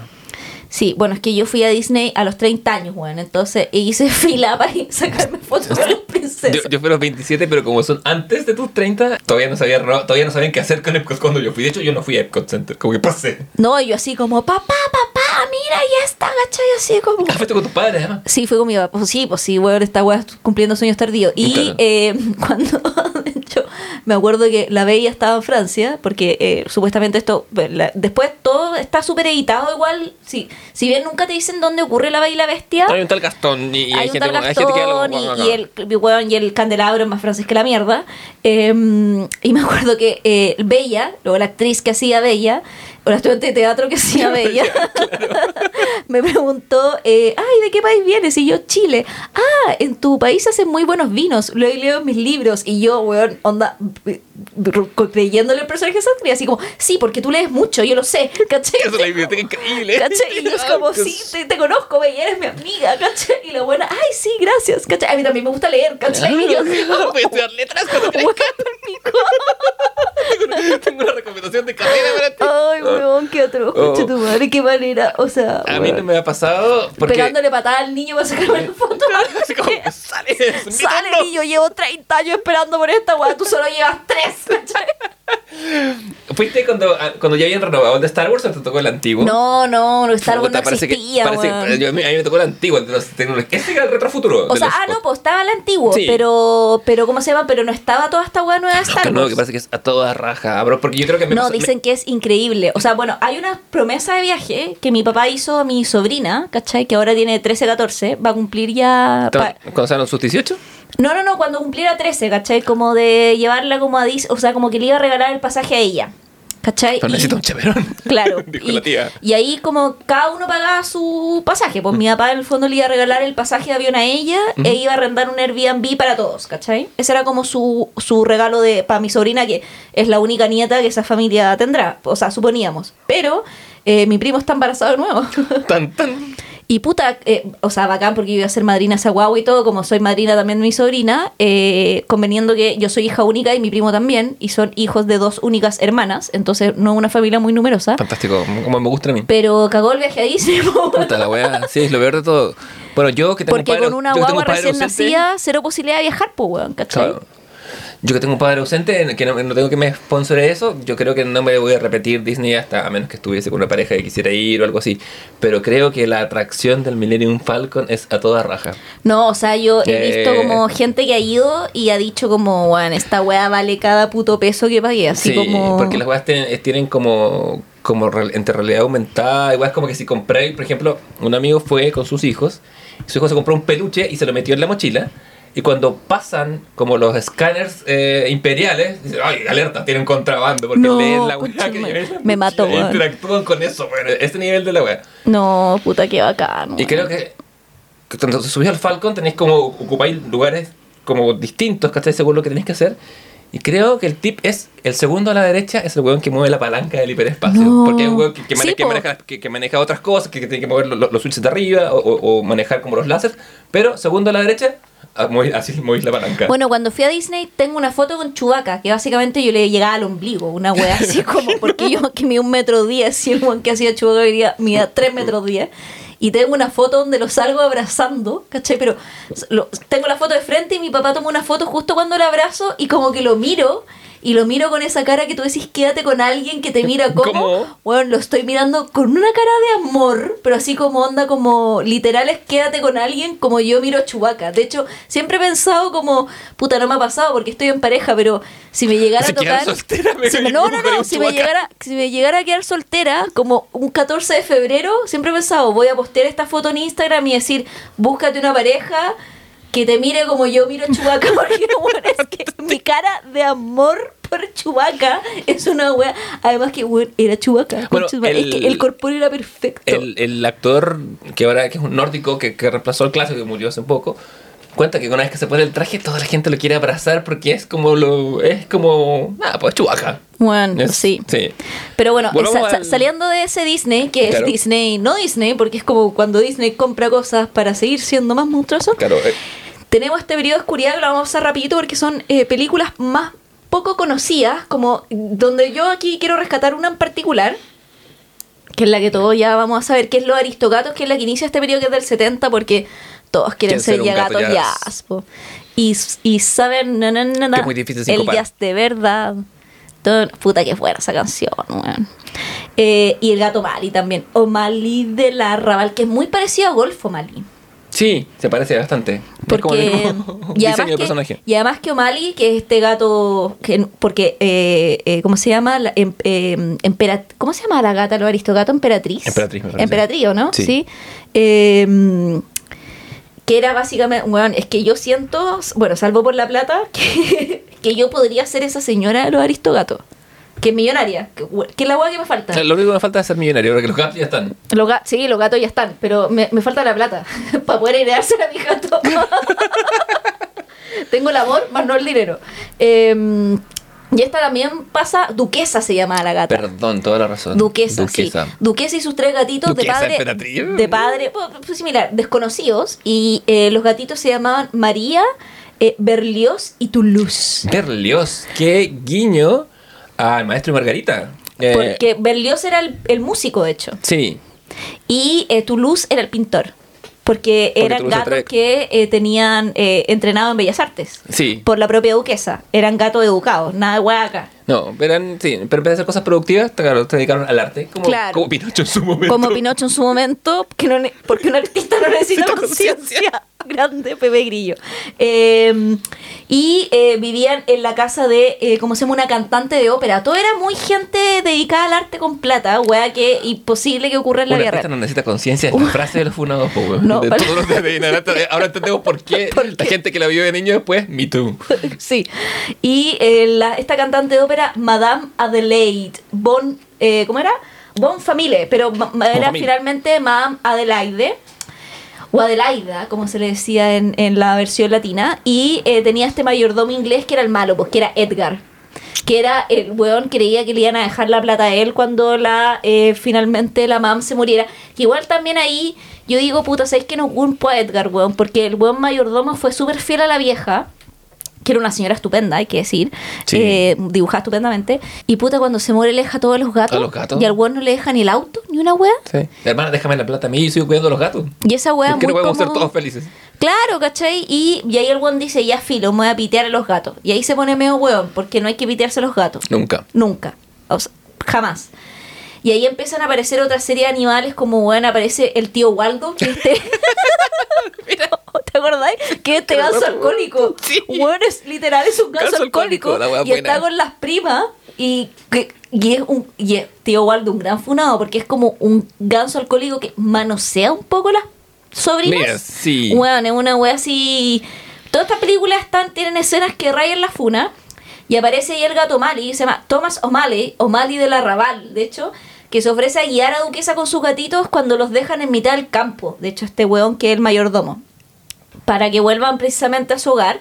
Y eh, puta napo, O'Malley queda obnubilado por la belleza duquesa porque la gata es más linda que la chucha, pues, weón. Pues, Se ha comido sí. pele toda su vida, Claro, lleva una gata de tiene- raza. Tiene un pelaje lustroso. Claro, O'Malley es cualquier weá, y, eh, pero O'Malley, eh, al igual que pasa con Golfo, el weón se restablece en la familia y termina siendo como el padre putativo de esta de estos tres gatitos, pero además eh, le presenta como a su a su pandilla, que es como la, la pandilla de los aristogatos. Ojo, ojo con la figura del, del hombre que se hace cargo de los hijos de otro. Sí, pues, y como y que es un hombre, o sea, bueno, un gato, gato hombre, también igual que Golfo com- comparte esta naturaleza quiltra, ¿cachai? Sí. Y bueno, y aparece, y, y lo otro también, eh, otro personaje como eh, Roquefort, el ratón. Era así. Que de hecho como que el que va, y que era un ratón muy cuico, como bueno, se llama Roquefort, pues weón, ¿cachai? Si era como... Y, eh, y aparecen también ahí lo- los gatos de la bandilla, los aristogatos, que puta, son lo máximo, bueno, es que esta, es que esta eh, weá tiene mucha buena música, weón. Además, no, es, tremenda. Aparte, tiene ese- esas secuencias de música en que, en que cambian las luces, que se vuelve media ligeramente psicodélica, tienen una, una cuota de eso. Es Claro, y al final te das cuenta que Edgar se pone medio hueón porque al final de la película no es que la, la baronesa o esta madame en el fondo de la ópera lo vaya a dejar fuera, sino que Edgar escucha, no termina de escuchar el testamento de ella y el buen está incluido en su testamento, de hecho. Mm. La loca igual le iba a dejar algo, pero lo mandan como en un cajón a Tumbuctú los gatos, ¿cachai? Y eh, la loca dice como, puta, pobre Edgar desapareció, ¿cachai? Como filo, lo saco de mi testamento y le deja su casa y su propiedad y todo a los gatos arrabaleros de París. Onda como Fundación Mi Gato, cuando muera, esta weá la van a heredar los gatos porque todos quieren ser ya gatos ya, pues. Y esa debiera ser la princesa que te espera en Francia en vez de. Puta, sí. Es que, bueno, es que esta canción, bueno, es que es muy buena esta canción. Todos quieren y ser ya gatos jazz y poder rendizar el jazz de verdad. Puta, es que, Es bueno. una- No. Es que, ¿cómo le decís que no al jazz, po, weón? Ya los gatos en una misma película. Sí. Basta. No se puede ser más cool que eso. No se puede ser más cool, weón. Y los gatos de la banda son más cool que la mierda. Tremendo. Sí, no somos dignos. No, no somos dignos. Lafayette, que es precisamente ahí el. Mira, nombre histórico. Eh, no, pero esos son los perros de casa, Lafayette y Napoleón. Sí. Ah, un timbre. Los gatos ya. Han venido a visitarnos. Porque Sí, vamos a hacer una pequeña pausa. a sincopar. Saben sincopar, ahí está. Todos quieren ya tocar el felino jazz. La música suave quedó atrás. Como el vals y el tango. Escuche un buen jazz, no ambición. Maravilloso. Y el gato Sí, jazz es la misma voz que hace el Rey Louis. Sí. Cuadrillas no Esa voz así es como un poco parecida a la de cierto silvestre. Sí. Sí. De- de- de- Pero así como la persona a cargo de doblar gatos en Latinoamérica. Ya, Sí. proseguimos. Oye, bueno, es que escuché esto. Es que la música en las películas. Bueno, y esta vez. Bueno, es atrapante. Sí. Un buen con y un buen saxofón. De improvisar. Tu riqui, riqui, riqui. Bueno, podría tener esto wea de memoria. Por siempre. Riqui, riqui, riqui. Y acá es donde los niños son corrompidos. Sí, porque están. Palpico. Sí, están tocando, están de carrete, básicamente. Sí, pues Eh. los tenían en esta jaula de cristal. Y, Y, sabían lo que estaban ¿sabéis perdiendo. qué? Como que los gatos ya son como los buenos de Valpo y estos cabros estaban como en Viña. Sí. Como en Como y lo llevan a carretera al paraíso. Sí. ¿Cachai? Eh, bueno, yo te diría que está los gatos, los aristogatos del 70 es como lo más destacable dentro del periodo del 67 al 88, que él está como era más oscura Disney, con clásicos más B. ¿Por qué? Porque Disney se empieza como a ampliar. Eh, Walt Disney murió también. Entonces como que un poco no hay norte, se muere el gran patriarca la weá también, ¿cachai? Y asume su hermano, que era un buen ingeniero comercial, más no un artista, pues weón. Si Walt Disney al final, con Claro. todos los funados y todo que vamos a hablar de Walt Disney, el weón igual era un artista, ¿cachai? Claro, Esa es la que, que tenía una visión y un carácter. eh, y la, la voluntad pa- para realizarlo. Como la idea de tener un parque de atracciones, por ejemplo. Comprar unos terrenos pantanosos en Florida que los compró a precio de huevo porque nada se podía construir ahí. No, pues weón, si era un pantano, literal la weá un pantano, o sea, vaya la weá y hay caimanes, ¿cachai? Mm. Claro. Así como, no, no caimanes dibujados, caimanes reales, ¿cachai? Sí, no está el Garfio. Bueno, y en esta época también hay películas como Robin Hood, The Many Adventures of Winnie the Pooh, que ahí es donde aparece Winnie the Pooh. Sí, son las Winnie que, the Pooh. que es como una, una, una colección de cortas, básicamente. Sí. Sí. Los Rescatadores Bernardo y Bianca, en su primera película, que después tiene un remake que forma parte del- de la época que sigue por una cosa cronológica, El Claro. Zorro y el Sabueso, eh, El Caldero Negro, Policías y Ratones, que en realidad eh, tiene, en inglés tenía como otro nombre, como The Great, The Great Mouse Mouse, Detective, Detective. sí. Sí. y que está basado un poco como en Sherlock Holmes, básicamente. Sí, todas estas películas yo recuerdo haberlas visto como directo a video acá en Sudamérica. no Sí, sé si todas. pasaron al cine, salvo, o sea, salvo los aristogatos. Y después Oliver y su pandilla, que es una versión un poco de Oliver Twist, eh, con Oliver, un gatito, estando como en la ciudad de Nueva York, que es un poco como historia de ciudades de Dickens. Sí, de hecho, y es la. Bueno, en general, acá de a poco empiezan a aparecer los gatos como protagonistas. Sí, y gatos buenos. Sí. Porque antes todos los gatos, Lucifer, gatos más. Que es como un poco la dualidad de los gatos, que son unos hueones, unos culiados y al mismo tiempo gente, hueones que amamos y que nos esclavizan. Sí, tienen eso, pero además como cam- empieza a, a- a cambiar un poco la percepción en la, en la cultura en general. Como que antes, mm, yo me acuerdo cuando chico, tener gatos era como mal visto, Sí. como era como, no era...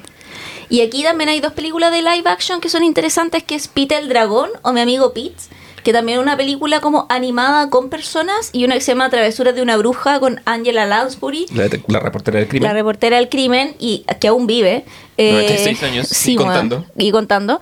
Y este caballero que aparecía en... en Mary ¿Cómo Poppins? se llama? Roy, Roy Snart. Snart, que también aparece en Mary Poppins. Y que era un actor muy buen conocido en la época. Como... Sí, sí, estuvo un elenco inglés de teatro puro y duro, así como muy. como de fama consolidada, sobre- sobre todo en Inglaterra. Roger Rabbit es justo de la época siguiente, ¿no? Sí, Royal Rabbit es el de la época siguiente, pero no forma parte de los clásicos de Disney, más está dentro del alero de la empresa. Claro, porque, o sea, la, porque la produce otra, la produce la Amblin, que es como la compañía de Spielberg con Disney sí, como que, medio. despu- que después, o sea, todo es, es que Disney acá empieza a comprar muchas cosas, que es algo que vamos a explicar de hecho también ahora, porque en la época que sigue, que es del 89 al 1999, que es la década, es la que se conoce como el renacimiento Disney. Como la que dice, volvamos a adaptar cuentos de hadas. Claro que acá de hecho la crítica y el público se vuelven en el fondo como a eh, encantar por Disney y además aparece también como la primera versión de Disney Channel.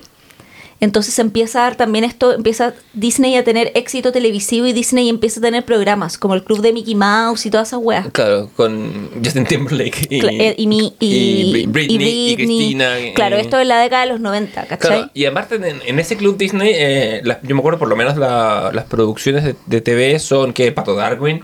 Eh, Sí, grandes producciones, Sí, sí, weón. los, los Rescue Rangers que son Chip y Dale. en Weón, vez- que era la raja. Sí, Chi- Chi- Chip y Dale, rescatadores, los mejores, es la, es la rima. Eh, no me acuerdo cuál más, pero hay, hay, hay varias buenas ahí. Bueno, además también se abre Pato más. Aventuras, hello. The Pato show, Aventura es lo sí, máximo. sí, Pato Aventuras. con los patos. Weón, puta, qué gran serie. Ese es el mejor opening. Puta, y grande opening, weón. Y el opening es un, un acercamiento directo a básicamente el culo de Hugo Paco Luis Sí. meneándose, así como muy bailando, muy construidos. los inicios del trap en esa weá. Así no, la La weón. estética eh, pre-rap. Pre-rap. Sí. Y bueno, aquí en esta época también se abre. Esta es como el auge capitalista económico de Disney empresa, porque se abren más parques. De hecho, se abre Euro Disney y también Animal Kingdom, que es como ot- otra filial dentro de las de Disney. Eh, aparece Pixar en el mapa, que no vamos a hablar de Pixar. Esta es- en 1999 aparece la primera película de Pixar, que es Toy Story. Claro, es como, el, que es como un poco el cierre de, esta época, ¿no? Porque esta época dijimos, claro, es que el 89, cierre, claro, al 99, 99, claro. aunque eh, Pixar termina, eh, bueno, al principio colabora con Disney, después Disney termina comprándola, todavía no es parte Pixar de Disney. Claro, Pixar era la compañía de Steve Jobs, en efecto. Claro, de hecho, y, eh, y también tenemos otras joyitas metidas entre medio como Nightmare Before Christmas del 93, weón, ¿cachai? O sea, Mira. como, weón, es que esta época es oro puro. No, no, no, no, va a cumplir 30 años Nightmare Before Christmas. Weón, la cagó. Y está, ya envejecido. Aparecen los Muppets también acá, ¿cachai? Como eh, se estrenan los Muppets, pero justo muere Jim Henson y no se cierra el trato para que los Disney terminen de comprar los Muppets. Y eh, Disney compra en el fondo como los derechos de los Muppets en la década siguiente. Pero también como que, bueno, esta es una época muy, muy importante dentro de la franquicia.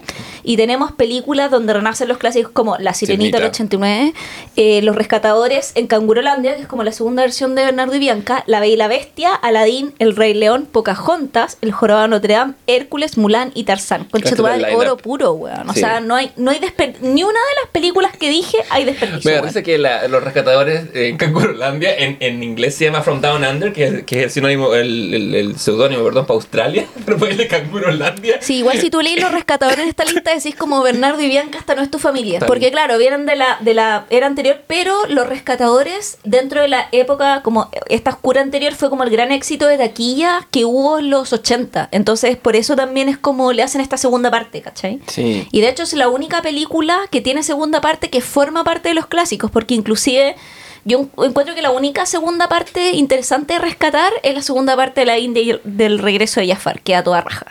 No, no la vi. Porque ¿No la viste, no, weón? Es súper buena, weón. Porque también me pasó que todas esas como secuelas que llegaron directo de video en algún momento, eh, no sé, nunca tuve como el... O sea, yo creo que es buena porque Jafar es más malo que la chucha y porque Yago es muy protagonista en la película. El loro que es bastante malvado, bastante bien.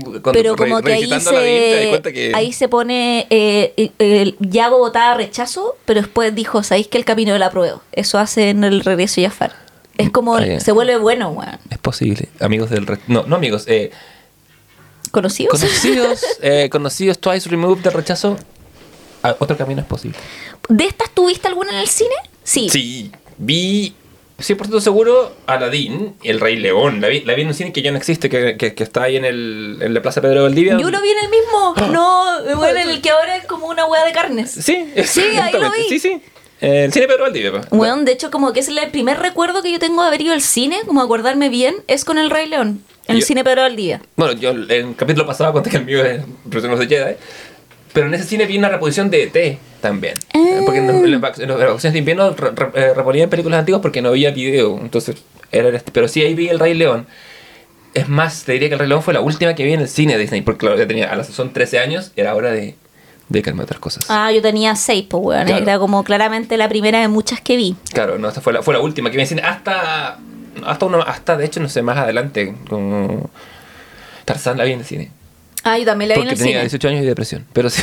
Ah, no, yo eh, sí, Tarzán la vi en el cine, Sí. Mulan la vi en el cine, Hércules, todas las que pero me vinieron per- después las vi en el cine. Me perdí de Pocahontas, de Jorobado de Notre Dame, de Hércules, de Mulan. Todas esas las vi de rebote porque tengo una, una prima que tiene tu edad, de hecho, que las, que las tenía en video todas. Creo que como que Ah. estaban ahí de fondo en la casa de mi abuela cuando yo... Pero ¿Y lloraste con la muerte de Mufasa en el Rey León? fíjate que no.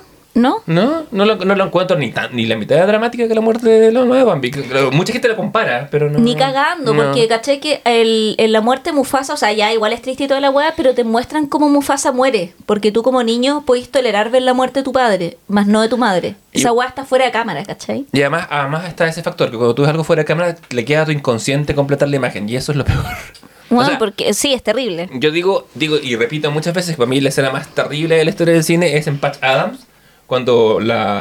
Oh, Spoiler de Pa- para sí. cuando, cuando la, su, su interés amoroso, que tr- tratando de emularlo, va, intenta ayudar a este loquito, le Y cierra, la puerta, y cierra la puerta y tú cachai que... cierra, la, sí. cierra la puerta... Y lo siguiente que tú ves es el funeral y todo lo que pasa entre medio queda a tu imaginación. Y, Y- tu imaginación puede ir a lugares muy oscuros. No, y tu imaginación va a lugares muy oscuros porque la weá es terrible, ¿cachai? Así Sí. como... No, weón. No, es, dejar algo en la imaginación, bueno, es, es un gran recurso, pero también es, es devastador.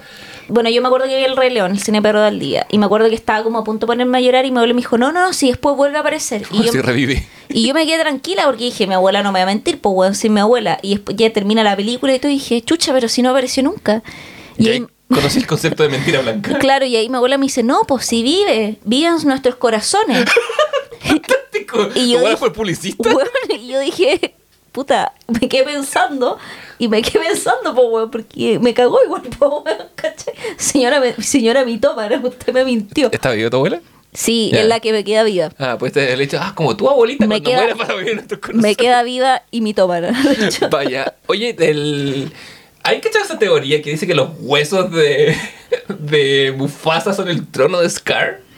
Sí, bueno, bueno, oscura. Es que hay mucha teoría oscura acá que vamos a, Mm. a analizar después. Bueno, eh, puta, es que acá todas me gustan, weón. Aladdin es una weá, una joya. A mí también, la es la que más me gusta de este periodo. Pues me gusta porque Disney se abre a la comedia, con la comedia, con doble M, por- con Robin Williams. No voy a decir Will, Will Smith, que lo hace. El funa, Will Smith lo hace en, en- en el live action, pero. No lo hace mal igual. No, no lo hace mal, pero. Pero- también- ese también es un live action más o menos decente. Sí, no sé si de los destacables, pero sí, sí. pasable. Pero lo bacán de Aladdin también, que comentaba los buenos, en esta época se sigue dibujando a mano, ojo. O sea, Sí. se pasa por video y todo, pero los dibujos siguen siendo todo a mano. Yo creo que.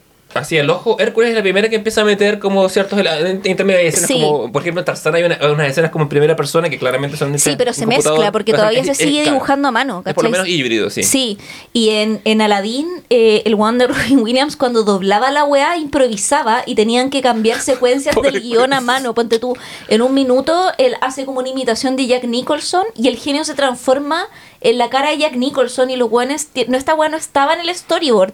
Tenían un storyboard. Y eh, de hecho hay un weón que cuenta como en uno de los también de la em, eh, como contenido extra que está en Disney Plus, dice como, weón, yo toda esa época le decía a mi mujer, ya voy a llegar a las 2 de la tarde, llegaba a las 2 de la La mañana mañana. porque venía Robin Williams a grabar y yo estaba con cagadera porque decía, concha tu madre, que otra weá no se va a cambiar este weón, ¿cachai? Y obviamente el director y los weones de la weá encontraban que... Por supuesto, cagados de la risa, felices de esta improvisación, pero cada, cada segundo de esa weá son 40 dibujos, entonces vamos. Claro, y ahí los pobres animadores, weón, así que odiando a Robin Williams, weón, ¿cachai? Pero, puta, una gran, gran película. Eh, bueno, El Rey León también, eh, Hakuna Matata. Que- Sí, que, ojo que hemos, hemos estado, Disney ha estado adaptando eh, cuentos clásicos, pero el Rey León es Hamlet.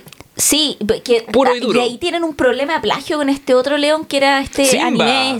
Sí, el po. león blanco. Kimba, Kimba, perdón. Sí, Simba Sí, este, sí, Simba Simba, este. el plagiador. Perdón, que Kimba, Kimba, el y león Simba, blanco. pero es la misma historia, Es weón. la misma. Pero, pero pueden aducir que es Shakespeare, que le pertenece al mundo antes. ¿cachai? Sí, esta es la época también de los sidekick, porque ex- en estricto rigor, Aladín es el protagonista Aladín, pero terminamos hablando más del genio. Sí. El Rey León tiene a Timón y Pumba, que van a preconfigurar como ese. Bueno, la Bella y la Bestia tiene a, lo- Bueno, a la Bella y la Bestia tiene a- ¿Cómo se llama el candelabro y la.? Eh, el. Oh, eh, No, no me acuerdo. Lumière. Lumière y Dindon. Eso. Y la señora Potts. También, con su, hecha con, por Angela Lansbury en la versión original también. con su, como, con su hijito. Eh, por ejemplo, en, em, en Pocahontas tenía El mapache. el mapache, weón. Sí. Mico se llamaba. Weón, el mapache, además que comía todo el día el a Pero weón, así como, y de hecho hay una frase en donde John Smith le dice como desesperado, eres un saco sin fando, ¿cachai? Así como el weón no va más. Bueno, Pocahontas, película problemática. Alta en colonización, blanca, blanca, y, y blancamiento, ah, weón, a la total. colonización brígida, Sí. como John Smith, no, como que el weón mataba indios hasta que se enamora de una. Me estáis hueveando, como. Bueno, el poder del amor. Pero sí, es problemática. Bueno, es una. Es, o sea, a mí me encantan las canciones de Pocahontas, son a toda raja, Bueno, pero to- la película era más problemática de la mierda. Este periodo Disney además inaugura el, al- al- como reclutar estrellas del pop para. Sí, que estaba Vanessa Williams. Sí, de Vanessa hecho. Williams con Colors of the Colors Wind. of the Wind. El- hermosa la el, en todo caso. El Rey León con eh, Sir Elton John. Weón, esta noche es para amar, madre. Que, en- español se como esta noche es la noche del amor. Weón, igual, de España. sorry, pero esa weá era como soft porno para nuestra. Porque básicamente Sí, claro. los buenos tiran. Sí. Esta noche es para amar, me está, estáis weando. Y, y- y está, y está ese evento en que los amigos van, ven y. Y lloran, Y, porque- y se van porque se deja, es como- marca el paso de, de la, de la infancia, adolescencia a la adultez. De- y ellos se sí, quedan en su adultez jugando. Y, como, y va a querer Timón- carretear con nosotros porque tiene polona. y Timón dice, domado está el león y lloran. Ay, weón, Timón Eh. y Pumba son mi animal espiritual. Es como cuando tu amigo empieza a tener hijos. Sí, con- tú- va- Todos nuestros amigos, Claro, menos sí, nosotros. Que nos quedamos haciendo podcast. ¿Y quién sería Pumba y, ¿Y Timón? Timón? Sé. nosotros dos. ¿Quién es, quién es más Timón y Pumba? No lo sé, tengo la. No. Lo- Te lo dejo. Yo siento que tengo periodos. A veces soy más Pumba y a veces soy más Timón. Querido diario, hoy me levanté. Pumba. Igual Timón era como el weón que se hacía más el inteligente. Porque Pumba supuestamente era como Claro. medio weón. El otro era igual de weón, pero se hacía. Se Te- te- hacía te- y le robaba las ideas a Pumba. Vaya, sí. Porque me acuerdo cuando estaban viendo las estrellas, ¿cachai? Y Simba dice que son nuestros antepasados y toda la weá, y estos weones se ríen de él, que es lo que le había dicho Mufasa. Eh, ¿Cómo se llama? Pumba dice. Oh, yo juraba que eran como bolas de gas quemándose a millones de kilómetros de nosotros, que es lo que son. Y, pu- y Timón dice, weón, son luciérnagas que se quedaron pegados en esa weá azul de ría, ¿cachai? Entonces, como que... Ah, y Rafiki también, gran personaje. Sí, sí, un gran adyuvante. Weón, así como el mono Rafiki que era como medio ninja. Además, Weón, era bacán. que tenía un Eh, palo como Splinter. Y que era como que tenía un paro como Splinter y era también. Y la secuencia. la secuencia de apertura del Rey León. ¿Cachai? Sí. ¿Tú, tú sabes que se demoraron un año completo en secuenciar esa weá, mano? Que es como la del siglo sin fin. Sí. Que esa weá es una ópera animada. O sea, como yo encuentro que la secuencia de apertura del Rey León, de hecho, termina la weá, te ponen los créditos de tu filo mientras ya está apagado, me voy a parar, me voy a ir al cine. Sí, ese, es- ese plano cenital llegando que sería copiado ad infinitum por eh, todas las películas en que Todas, hay, hay como una, una. Cuando uno quiere representar como la majestuosidad de, de, de la selva de los, de los salvajes, abre tu película con un plano así. Y yo creo que esta, esta época también rescata weas que tuvo la primera época de oro Disney con malas como. O sea, con villanas como la madrastra de la Cenicienta o Maléfica o Cruella de Vil, grandes malos, weón. Porque sí, y acá por fin los malos empiezan a ser hombres. Ojo con eso, que antes, Sí. antes era prerrogativa casi exclusivamente casi femenina. exclusivamente las villanas eran mujeres, weón. Sí, había- Sí, había un sesgo de género importante en la primera época. Eh, Jafar, El mejor, weón. el villano mejor vestido de la historia. Y queer también. Total. O sea, esa weá de que me tengo que casar con la princesa era solamente por una weá de pantalla la y- pantalla. bueno, y, y el poder, pero. pero y el poder, pero en verdad, weón, Jafar, weón, famoso malo, weón, de la comunidad. Sí. Y, y yo creo que Scar también, weón. Sí, Scar eh, es de la tradición de Shere Khan, como del Sí. como de, el felino demasiado afelinado en Sí, su, en su después hacen como una segunda, porque muchas de estas películas le hicieron segundas partes como directas a los videos, obviamente para seguir profitando Sí, la web. con menos presupuesto. Claro, y le hacen como una familia Scar, ¿cachai? De hecho, como que. ¿Qué? ¿Tenía sí, como una familia en el camino? tenía como unos leones medio malos, weón, ¿cachai? Como que Scar tiene un hijo medio adoptado. Que como que se enamora la hija de Simba. Una weá, una narrativa que nadie pidió, weón, ¿cachai? Como. Eso, eso nos enseña que las secuelas son malas en la medida que no responden a una necesidad dramática. Sí, salvo la del regre- regreso a Jafar, que yo te diría que es la única que yo rescato. La veré, a, a instancia tuya. Sí, bueno, Pocahontas también tiene una segunda parte que es horrorosa. Que de hecho, porque Que es Pocahontas. Pocahontas en la feria de Londres, encerrada. O sea, de hecho es Pocahontas yendo a Londres porque la historia original, Pocahontas está basada en una historia real, Pocahontas existió, un personaje verídico. Sí, sí, sí, Somos- y, y también por eso es tan problemático, de hecho, la historia, o sea, los cuentos de hadas de por sí son un poco problemáticos, pero esta hueá es aún más problemática porque es una historia real de colonialismo.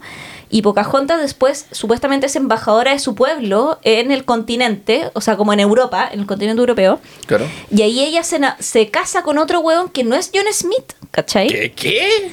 No, pues ella no se queda con John Smith. John Smith es como su primer amor, pero ella se queda con otro weón. Y en la película eso te lo muestran en esta segunda parte porque supuestamente cuando ella va al continente europeo como embajadora de su pueblo, eh, o sea, va a Inglaterra en el fondo, Claro. eh, John Smith como que está, se perdió en el mar. Entonces todo el mundo cree que está muerto. Y ella cree que está muerto también. Y conoce a otro weón en la corte que es un noble. Dice, y, se, y se enamora ese weón y entre medio aparece John Smith y ahí está la dicotomía de la película de con quién chucha me quedo.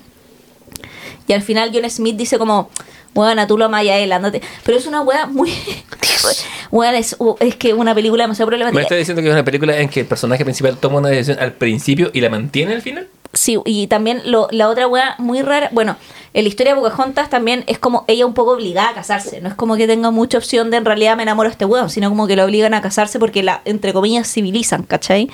Lo otro que era interesante, eso sí, en Pocahontas, que es la primera película de Disney que no termina entre comillas bien, porque ellos no terminan juntos. Porque John Smith, al final de la película, van a pelear en el fondo eh, los ingleses junto co- a- contra los nativos. ¿Por qué? Porque eh, Cocoon, que era, bueno, minísimo, de hecho, Pocahontas, eh, porque John Smith era un ruso No desabrido, digo weón, no te- nadie, sí. con gusto a nada, weón, era como chupar un clavo, weón, así como, weón, gusto a ni una weá, y Cocoon era, weón, era un minazo, weón, yo, puta que era buena Pocahontas. Ya, bueno, no tenía mucha personalidad, pero bueno, filo, Claro. pues que va mejorando con el tiempo. Ah, Em, el valor de la cultura. lo- claro, y eh, Cocoon en una escena eh, ataca a John Smith y un amigo de John Smith, que era un cabro muy muy joven, eh, que aparece al principio de la película, que es como el, el típico grumete como primer viaje que hacía y la weá, eh, para salvar a John Smith dispara un arma y mata a Cocoon en un escopetazo. Y John Smith se echa la culpa para salvar a este weón que creo que era como de nombre Oliver, una weá así muy... todo genérico. Filo, al final el padre Pocahontas como que Pocahontas le hace entender, porque ella se comunicaba con los animales, con este árbol que habla y la weá, que la guerra no es el camino y viva la paz y como que le perdonan la vida a John Smith y aquel malo malo, que era como el noble inglés, que no me acuerdo el nombre, que el personaje que tenía un perrito pug, que después también se vuelve Sí. bueno, que se hace amigo del... Al principio peleaba caleta con el mapache, Sí, pero se hace, amigo. amigo.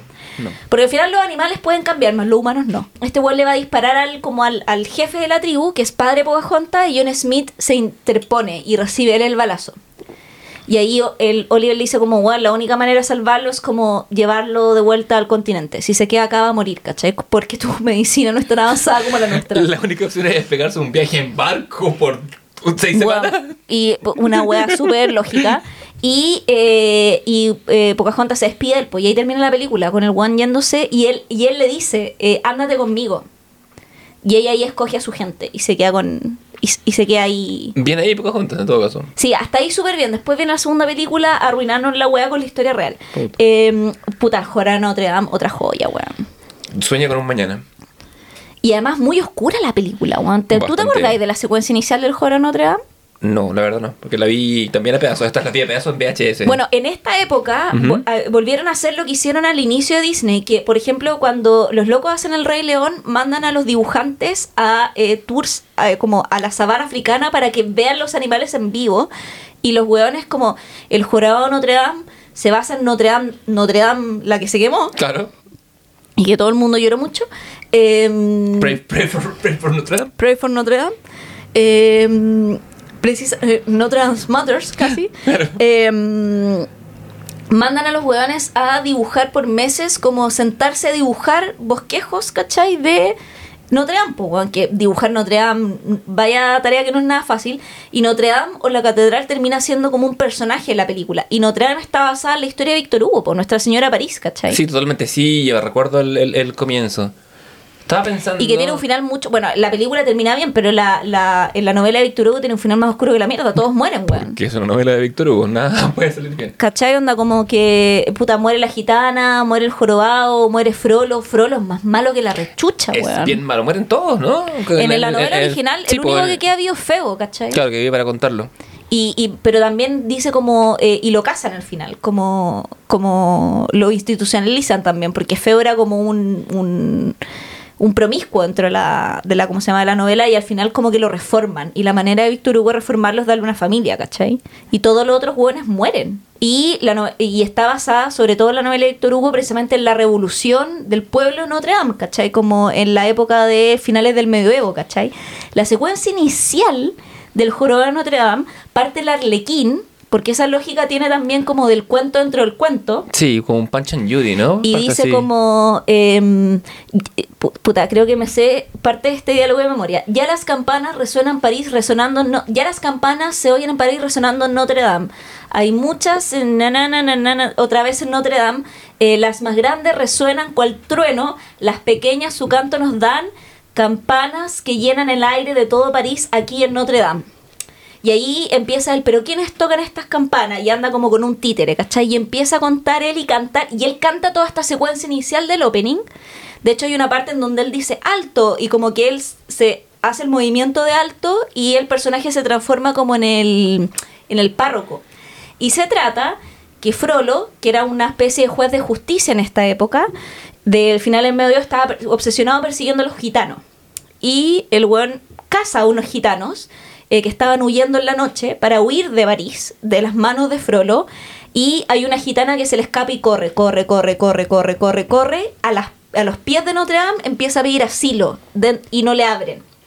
Y ahí el weón, ella está como eh, con un bulto. Y él dice como seguramente son bienes robados, quítenselos, ¿cachai? Ahí él la agarra, la tira y ella cae en la escalera, se pega en la nuca y muere. Todo esto te lo muestran en vivo. Y él ahí dice, ¡Ah! un bebé. Y abre y es un bebé más formado porque es un jorobado y dice un monstruo. Y el weón lo va, puta, el weón malo, lo va a tirar un pozo. Es una guagua. Toda esta weá te la muestran. Sí, Solo sí. es- Estoy hablando de los tres primeros minutos de la película. Esta weá no la veía cuando tenía ocho años. El weón va a tirar la guagua al pozo.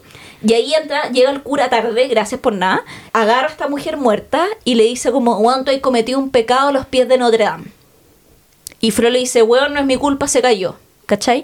Y ahí el cura le dice, y a esta criatu- criatura que hiciste, me sé este diálogo de memoria, sí, así es fanática del jurado de Notre Dame. Y esta criatura que hiciste matar a los pies de Notre Dame, tú podrás engañarte a ti mismo, le dice, tú podrás toda culpa negar, pero nunca podrás esconder el horror, la verdad, a la verdad de Notre Dame. Y ahí se escucha un órgano y te empiezan a mostrar todas las gárgolas. Y ahí dice, y Frollo por vez primera en su alma, él sintió temor de su oscura vida de poder y dominación. Mira el diálogo, weón. Y ahí Frollo dice, ya, ¿qué hago? Y él dice, cuida a la criatura como si fuera tuya. Y dice, ¿cómo debo criar a este deforme? ¿Cachai? Él dice, está bien, pero que viva aquí en tu iglesia, escondido en el campanario. Y ahí Quasimodo crece rodeado de las gárgolas y rodeado de las campanas precisamente y escondido 18 años, ¿cachai? Porque él sale en la noche o en el día de carnaval Sí, y la gente no le dice nada porque cree que está disfrazado, ¿cachai? Y ahí es donde conoce a Esmeralda y se enamora a esta gitana y está todo, pero el diálogo es súper, bueno, o sea, la weá es súper oscura, ¿cachai? Lo es, sí, de hecho. Y de hecho, inclusive después, cuando Frollo intenta matar a Quasimodo, el weón le revela que él mató a su madre. Y que ahora lo va a matar a él y que lo va a liberar de esta carga de vivir deforme. Y eh, como que Quasimodo en un minuto se va a pitear a Frollo, pero Quasimodo, yo creo que Quasimodo es como de verdad la nobleza encarnada, es el pico, porque cuando él va a matar a Frollo al final de la película, el weón recula e intenta salvarlo. pero Frollo como que se resfala y se cae, o sea, muere en el fondo como de la por misma forma que murió la, la madre de básicamente. Claro, pero él Se- cae se al replica fuego más eso. encima, porque cae en el fondo como desde la torre alta de Notre Dame hacia el vacío, ¿cachai? Pero bueno, o sea, la secuencia inicial de la película es súper hardcore, weón. Sí, estoy viendo que sí. No me acordaba de aquello, pero claro, en este, bueno, en este periodo es interesante la no solo debutan como la música pop como parte del, de la emergencia, sino también las voces como celebrity. No solo no son actores de voz, o sea, sí, el, el cast como secundario siempre son actores de voz entrenados, pero por ejemplo, eh, Pocahontas, el- la voz del jovencito la hace un joven Christian Bale. eh, y Mel Gibson es John Smith. Sí, Mel Gibson era John Smith. Y eh, en Hércules, por ejemplo, en la versión latina, Ricky Martin era Hércules. Vaya, no sé quién es en, en- en inglés, pero Pero claro, en la versión latina era Ricky Martin hacía la voz de Hércules y era muy Ricky Martin haciendo la voz de Hércules. Y también Hércules tiene un gran mal. Hades, bueno, esa toda. Hades Sí, también es de la comunidad. eh, sí. Totalmente. Sí. O sea, weón, y es pena y pánico, o sea, como que son estos secuaces que tiene Hades, que son como estos como diablillos. Sí. Bueno, y de Yanira también está, está- aparece, ¿no? No, ¿cómo se llama la...? ¿Megara? Megara, perdón. Weón, sí, Megara que, es el- que- que es la de Yanira en, Sí, en po. la mitología, pero Claro, Megara. pero Megara, weón, es el medio personaje. Así Sí. como. Y además que es como esta weona, como. "Ah, no estoy ni ahí con estos weones, así como. Como, como con desidia todo el rato. Es como la antiprincesa un poco. Sí, totalmente. Que es como no quiere ser rescatada. Hércules, además, es este héroe que es bien ahueonado. Como. Totalmente. El, el héroe por, por, que busca el heroísmo por, por sí, por, sin saber por qué realmente. Y que, como y que le dicen tontules, además. Sí, Porque, porque, porque es bien. Eh, es, es es. torpe, ¿cachai? Más torpe que la mierda. Mm, eh, Es, es la, es una de las primeras, eh, no, sé si- no sé cómo anda en, el tiempo con Johnny Bravo, pero es la representación del hombre musculoso que busca su Weón, musculatura. y tiene las musas, que es como, somos las musas, diosas de las... Porque primero Hércules parte con un falso narrador que dice como, dentro de los héroes mitológicos, y ahí están las musas como pintadas en, un, en una ánfora, y una dice, "Ah, haces que la historia parezca una tragedia griega. Abuelo, déjanos contar la historia nosotros. Y las, y las musas son estas mujeres afroamericanas que hacen un gospel de Hércules. Sí, en efecto. Weón, y la se toda raja como, weón, de cero a héroe sin demorar, que es como cuando hacen esa canción de, ahora es un héroe en un tristras, weón. Weón, es que esa canción es muy buena, como su sonrisa podría cautiva. Y bueno, no voy a cantar por, por, por respeto al público. Pero Pero, weón, puta, es que las, las canciones en Hércules son a toda raja. Y una vez fui a Fausto y hubo un show, show drag, weón, donde los drag hicieron a las musas de Hércules. Wow. Weón. ¿Por Yo, qué más de eso? Más de eso, por favor. Weón, yo creo que nunca en mi vida he gritado más que cuando caché esa weá y es como. Y yo sí le pegaba a una amiga: ¡Es la canción de Hércules! ¡Es la canción de Hércules! ¿Cachai? Y las drag hicieron weón así, pero. Puta, además que eh, son muy buenas las canciones. Bueno, también con Alan Menken, que es el mismo que hizo la canción de la sirenita, Bajo el mar, ¿cachai? Está en la época de Alan Menken en la música, que de hecho también continúa con Mulan. Grandes músicas también. Grandes Gran sidekick tenemos a Muchu. Puta, Sí. qué buen personaje. Si no me equivoco, es Eddie Murphy mismo. Eddie himself. Murphy en la versión en inglés, sí. Sí. Deshonrada tú, deshonrada tu Yo- vaca, Tu deshonrada. vaca, porque era un caballo. Porque era un caballo. Cállate, Clarabella, le dice, ¿cachai?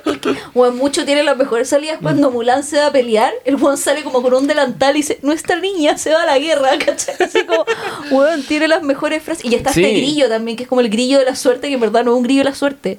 Y después le dice, ¿qué? Tú no eres. Como después, cuando los dejan a, su- a la intemperie, eh, como que el grillo confiesa que no es un grillo la suerte. Y ahí, y ahí le dice como. eh, le, le dice al ¿y qué wea? ¿Tú acaso eres una yegua? ¿Cachai? Así como. Puta, es un gran personaje. Es un gran personaje. eh, y, y como anticipando lo que va a ser su participación en Shrek, como el burro. Sí, po, bueno, haciendo, haciendo como ese, esa figura.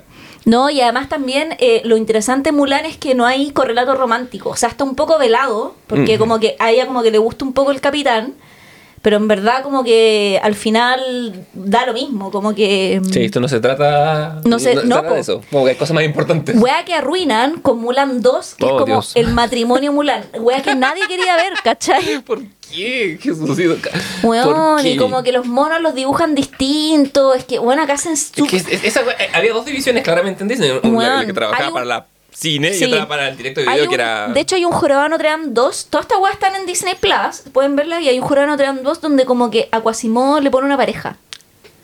dime que, por favor, que no es una jorobada. No, no, no, Ah, es como una loca que es una artista del circo, ¿cachai? Que como que la contratan para engañarlo porque quieren robarse las, eh, las campanas, ¿cachai? Eh, Esmeralda y Febo están casados y tienen un hijo que es como muy amigo de Quasimodo. Y como que este, y Quasimodo como que se enamora de una loca. Y la loca se enamora de Quasimodo. Y la loca es preciosa, ¿cachai? Es como una artista del circo y la weá. No, weón, películas sin ningún sentido. Bueno, muchas de estas películas también tuvieron series. Por ejemplo, Aladdin llegó a tener una serie de televisión también. Sí, E ¿verdad? inclusive tuvo hasta una tercera parte que se llama Aladdin y el rey de los ladrones, Ladrones. y el rey de los ladrones era el papá de Aladdin. que, es medio basado en la noche árabe, si no me equivoco. sí, pues de hecho. Y eh, Mulan también, bueno, tuvo segunda parte y Hércules también tuvo una serie en Disney, donde como que fue bastante exitosa dentro de Disney Channel. Y esto cierra con Tarzán, que también música maravillosa con Phil Collins. En inglés, porque en español. En español también, pero no entendíamos ni mierda. En mi corazón, corazón, to sí. vivirás, hijo de hombre, tú quieres ser. Pero tú la cantabas, güey. Sí, sí, sí, pero. Hijo de hombre, hoy di, algún día serás. Porque lo. Porque así canta porque lo- lo en español. lo- lo- que lo estándar era que cantase un, un, un artista nativo con el idioma, como en distintas versiones, como en, no sé, en Mulan está Stevie Wonder con True, Sí. y 90 Degrees con True to Your Heart. y Puta que era como- buena esa canción. es Que hizo Cristian. Castro en la versión en español. Claro, es que tiene más Mi sentido. corazón, por siempre tú vivirás. Que es bastante mejor que, que, ah, que Stevie Wonder intentara cantar en español, pero Sí. Phil Collins se cabronó. Y la, y la versión, bueno, ahí hubo también un fenómeno similar en Mulan que Cristina Aguilera hizo My Reflection y Tu Reflejo en ambas Claro, versiones. Tiene que ver es Y de las dos culturas, porque Sí. es New Yorkan, pero Y el jurado de Notre Dame la hacía Luis Miguel. Sí, que no sé cuál es en, en, en inglés porque la de Luis Miguel le vuela la raja. Y Aladdin también estaba, no habíamos dicho, eh, la eh, que en paz descanse Whitney Houston. ¿Whitney con Pio Bryson? Sí. Eh, no me acuerdo, porque es un dueto. Sí, un dueto. Sí. Y el, bueno, dijimos Elton John en, ¿Rey León? El Rey León. Y bueno, Tarzán doble Phil Collins. Y Tarzán tenía también una secuencia de inicial, weón, brigia, que era como la de Con- naufragio. naufragio, sí. Sí, pues weón, y era bien impactante. Y puta Tarzán era bonita, weón. Como, y al final me gustaba ese final que eh, el final distinto de Tarzán. Porque al final en Tarzán se va a la civilización, pues, y abraza la civilización. Acá Tarzán se queda con los animales y sí, lo podemos sentir muy como puta, que Jane es la que cede, si hacemos una lectura de género. Pero al Pero- final es también quedarse en la selva, pues, ¿para qué? Como... ¿Dónde está lo fundamental? Claro, y el personaje, el papá de Jane era bacán, que era como un caballero medio loco. Sí. Me acuerdo que no hacía, pero. Y Rosie O'Donnell hacía la mejor amiga de Tarzán, mm. que era la gorila. Estaba Glenn Close ahí, no me acuerdo siendo que. Est- Glenn Close era la madre de Tarzán, la gorila como matriarca. Claro. Y, eh, y había un malo muy malo, que era Clayton. Sí, otro, que era otro cazador. Otro cazador, ¿cachai? Y que era más malo que la mierda. Y que muere colgado por sí mismo en las lianas. Y, te- y es brigio porque te muestran cómo cae el cuerpo y te muestran la sombra del cuerpo colgando. Igual eran, weón, sí. Y, está- y no estamos hablando ya del, del, del pasado rústico duro, estamos No, hablando de. o sea, 1999, ¿cachai? sí. Y bueno, después de esa época tenemos del 2000 al 2004, que es la era del poder ren- renacimiento que se llama. Claro, en- eh, hay que pensar que el 92 es Toy Story, por ahí 93. 99. 99 es Toy Story, ya. Sí. Pensé que era antes. Pero, pero claro, acá un- uno, empezaría, uno podría pensar que la, la bandera la lleva Pixar.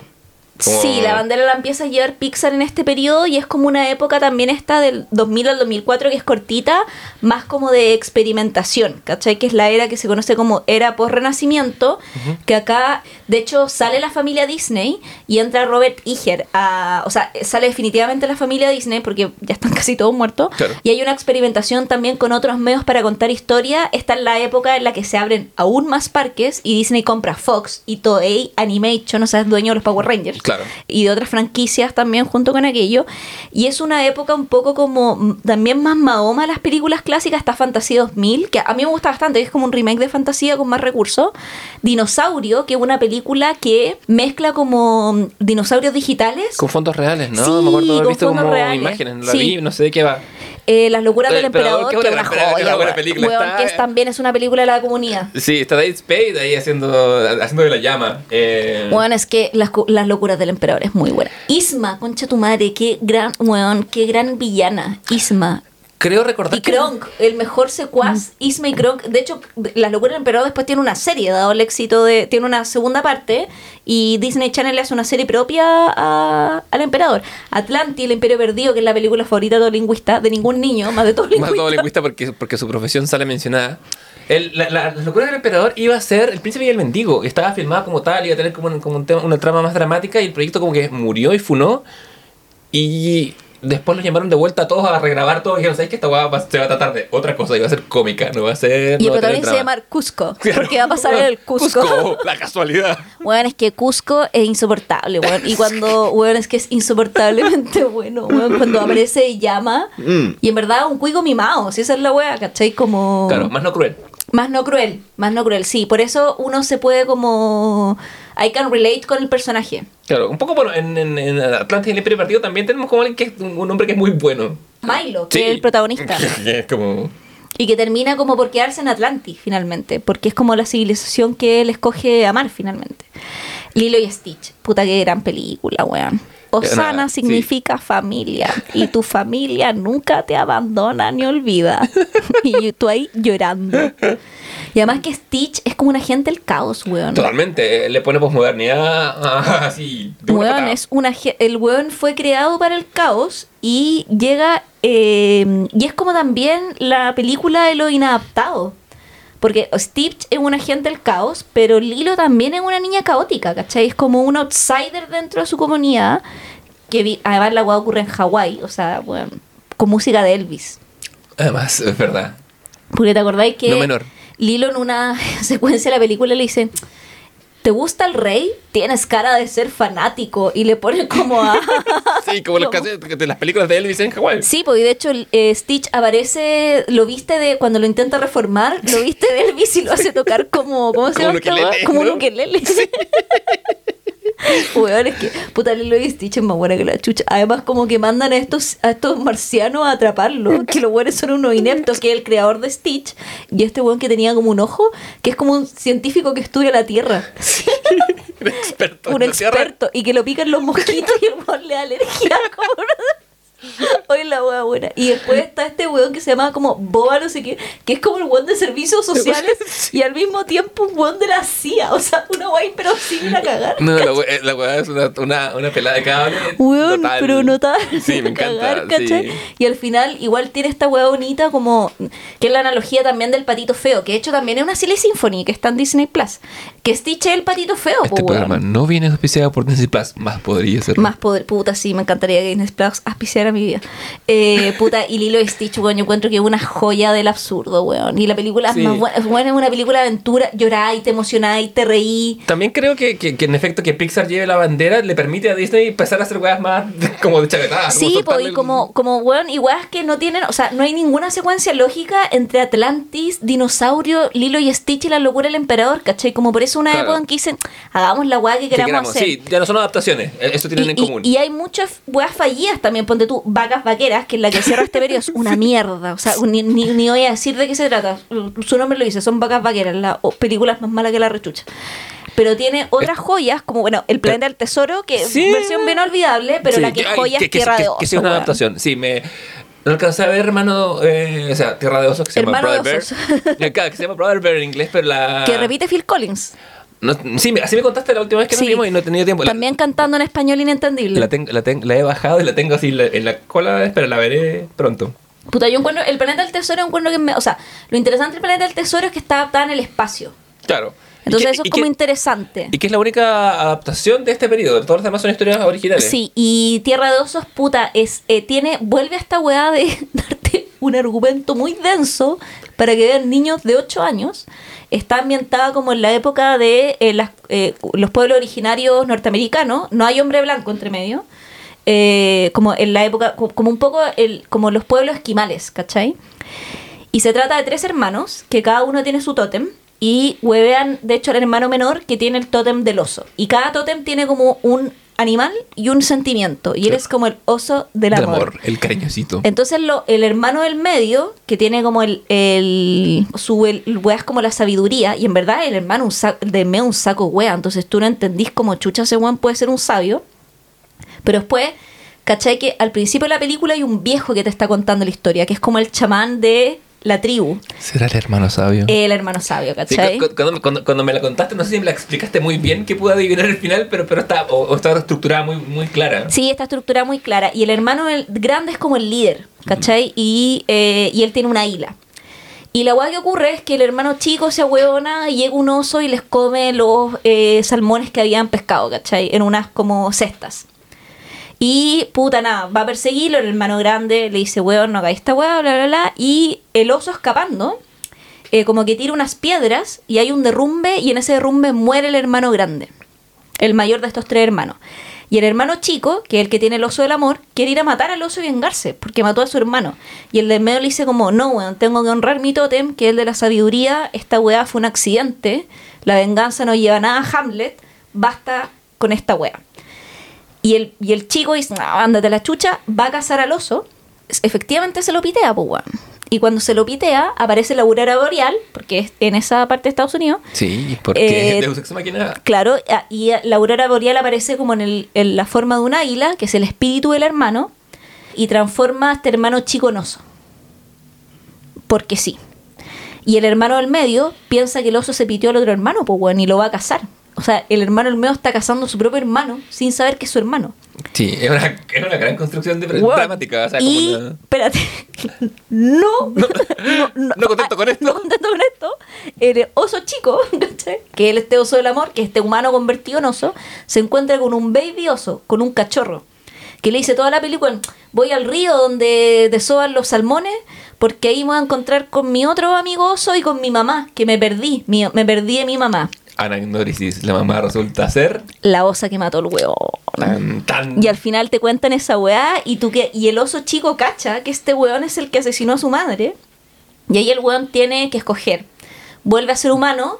El hermano también cacha que este weón se transformó en humano. No, no hay más muertes, menos mal. Claro.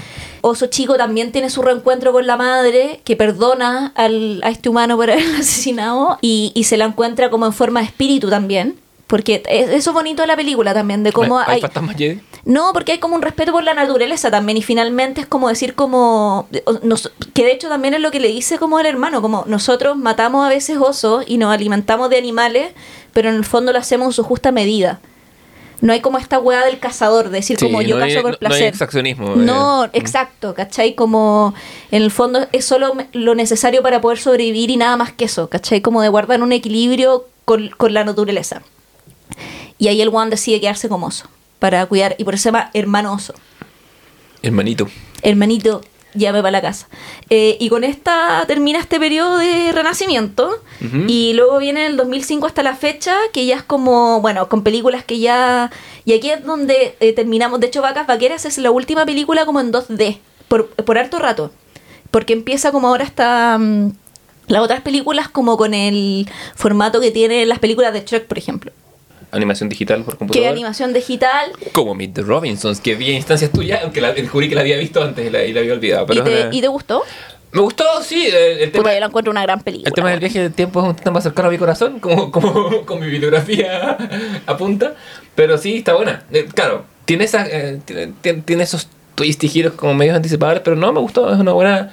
Aparte tiene absurdo, tiene un dinosaurio, tiene... tiene Bueno, es que tiene una parte. Bueno, eh, un- eh, está basada en una novela, de hecho. Que es, o sea, bueno, como tampoco es una historia original de. Disney. eh, pero hay una parte en donde como eh, se presentan distintos personajes o la familia que son los Robinson, que es una familia del futuro como muy loca.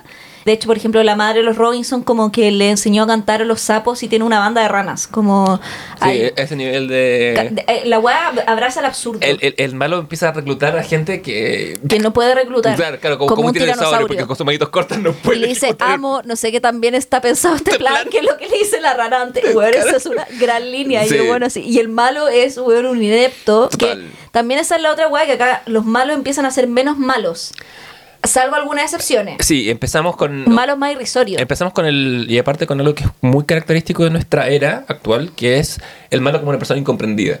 Claro. El- no hay un mal puro como el de Bambi, sino el malo es alguien que si le diera un abrazo, quizás se volvería mejor.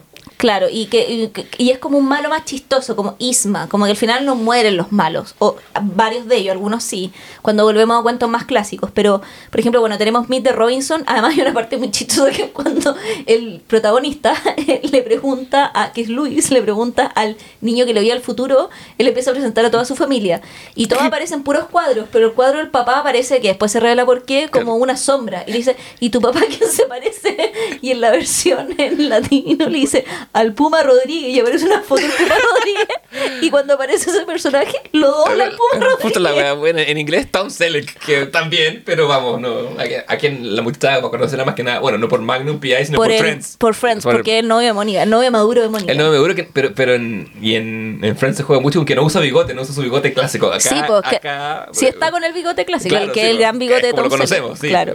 Y el Pero- Puma Rodríguez aparece como con su melena clásica de Sí, Puma pero Rodríguez, me, me parece Puma Rodríguez infinitamente superior. como Weón, es que cuando dice, ¿y tu papá a quién se parece? Al Puma Rodríguez. Y tú, weón, porque. Y caché que la película tiene esas salidas tan absurdas. Ponte tú, al in- el- en el principio de la casa de los Robinson, literal, hay dos weones que viven en un, en un macetero. Y cada weón sobre el macetero tiene un timbre. Y obligan al pendejo, vaya a tocar el mío, vaya a tocar el mío. No, toca mi timbre, toca mi timbre. Y él, como que toca uno por error y dice, ah, tocó el mío, fue por error. Y le pregunta después a su amigo, como, oye, ¿y estos tíos de quién son? No sabemos, estaban aquí cuando llegamos, ¿cachai? como los tíos que nadie sabe de dónde. Weón, es muy esa weá. Y tú como puta la película buena. Bueno, está Chicken Little también en esta época. Sí, Chiquititly y Bolt, casi como. Y Bolt, que son como también ahí un poco. Y aquí también hay una que es la, la 50 o 49 más o menos película clásica de Disney, La Princesa y el Sapo. Que ahí para celebrar sus 50 clásicos, Disney vuelve como a los clásicos de hadas y hace y tiene su primera princesa afrodescendiente. Eh, tuvieron que pasar solamente 50 películas. Tuvieron que pasar solo 50 películas para que la comunidad se viera representada. Y puta, a mí me gusta esta película igual, porque ocurre en. em, En New Orleans. Sí, bueno, tiene muy buena música también. por supuesto. Donde Vuelve ellas- como. de- donde Disney cala y, y bueno, da escuela y cancha es precisamente en, en la música, pues, ¿cachai? Y eh, también tiene. Está obsesionado con Louis Armstrong Disney, la empresa Disney. Bueno, lo hicimos to- tocar toca la trompeta en, la fanfarria de Pinocho, po, que, que es la fanfarria de Disney ahora, eso es la... El... Y porque acá tiene un personaje que se llama Luis, Mm. que es un cocodrilo que quiere tocar jazz con los profesionales. Fantástico. Y, y el hueón, de hecho, para el carnaval, eh, creen que el hueón está vestido de cocodrilo. Y, pues, y, dice, y dice, mira, Luis está tocando con los profesionales. ¿cachai? El como... Y eh, lo bacán de esta película de La princesa y el sapo es que está el personaje de Tiana, que es como esta joven en el fondo que tiene un gran sueño, que es tener su propio restaurante porque se lo prometió a su padre y tiene como 80.000 trabajos. Y está el príncipe, que, weón, básicamente, puta napo, es un, un weón un bueno para nada, Como como, todos todos los príncipes. príncipes. Y el weón en el fondo viene, y esta es la como historia inversa, ¿cachai? Como que el, el loco viene precisamente a buscar esposa porque el weón es tan bueno para nada que sus papás lo desheredaron, que es el príncipe Nabin de Mandonia. Una weá que no existe, ¿cachai? Un príncipe nigeriano de. Claro, y el weón en el fondo es transformado por un malo vudú, ¿cachai? Que es un gran malo, que es eh, en el fondo como. y hace magia, magia vudú. Sí. Pero aquí la, no la, en por sí la magia es mala, porque también está como la reina de Banjo, que es una señora ciega, como de 100 años, que también es maga, pero es como maga buena, ¿cachai? Entonces, y ahí te cuentan esta historia que es- es muy como de frenemies to lovers, porque ellos al principio se llaman como las weas, ¿cachai? Sí, po. Sí. Y es un retorno a la forma en el sentido que es una animación en 2D. Y es un- exactamente. Y es la última animación en 2D de los clásicos que se ha hecho. Porque después seguimos en el fondo en el otro formato.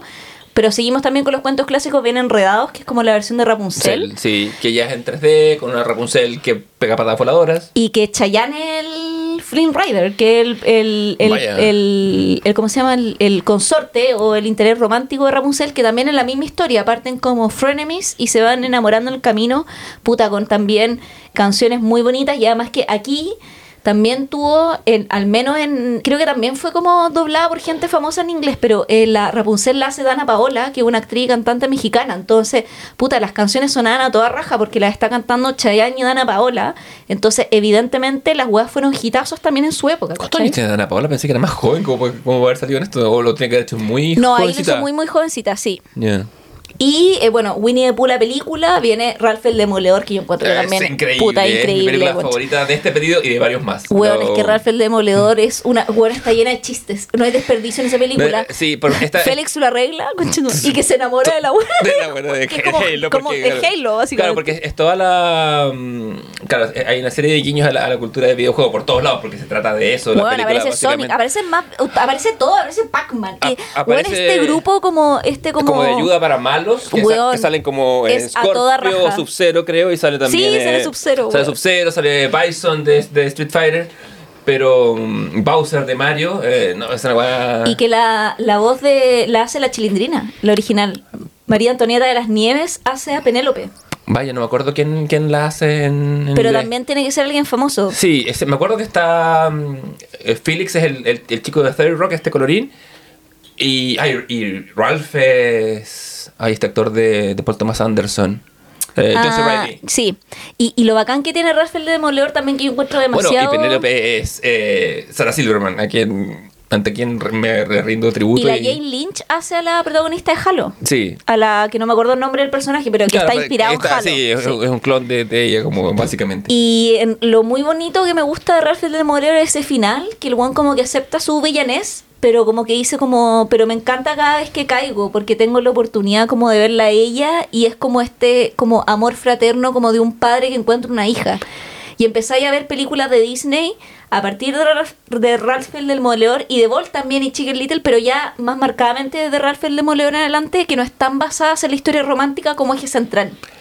Sí, no hay, no hay, o sea, claro, acá, acá el, el factor romántico es, un- es muy secundario. y te empieza a Y es hablar cómico, de hecho, y, no sí, es- po, y te empieza a hablar y por eso creo que también el éxito de Disney ahora como de otras relaciones afectivas fuera del binomio de la heteronorma amorosa que habíamos visto en todas las películas anteriores ¿cachai?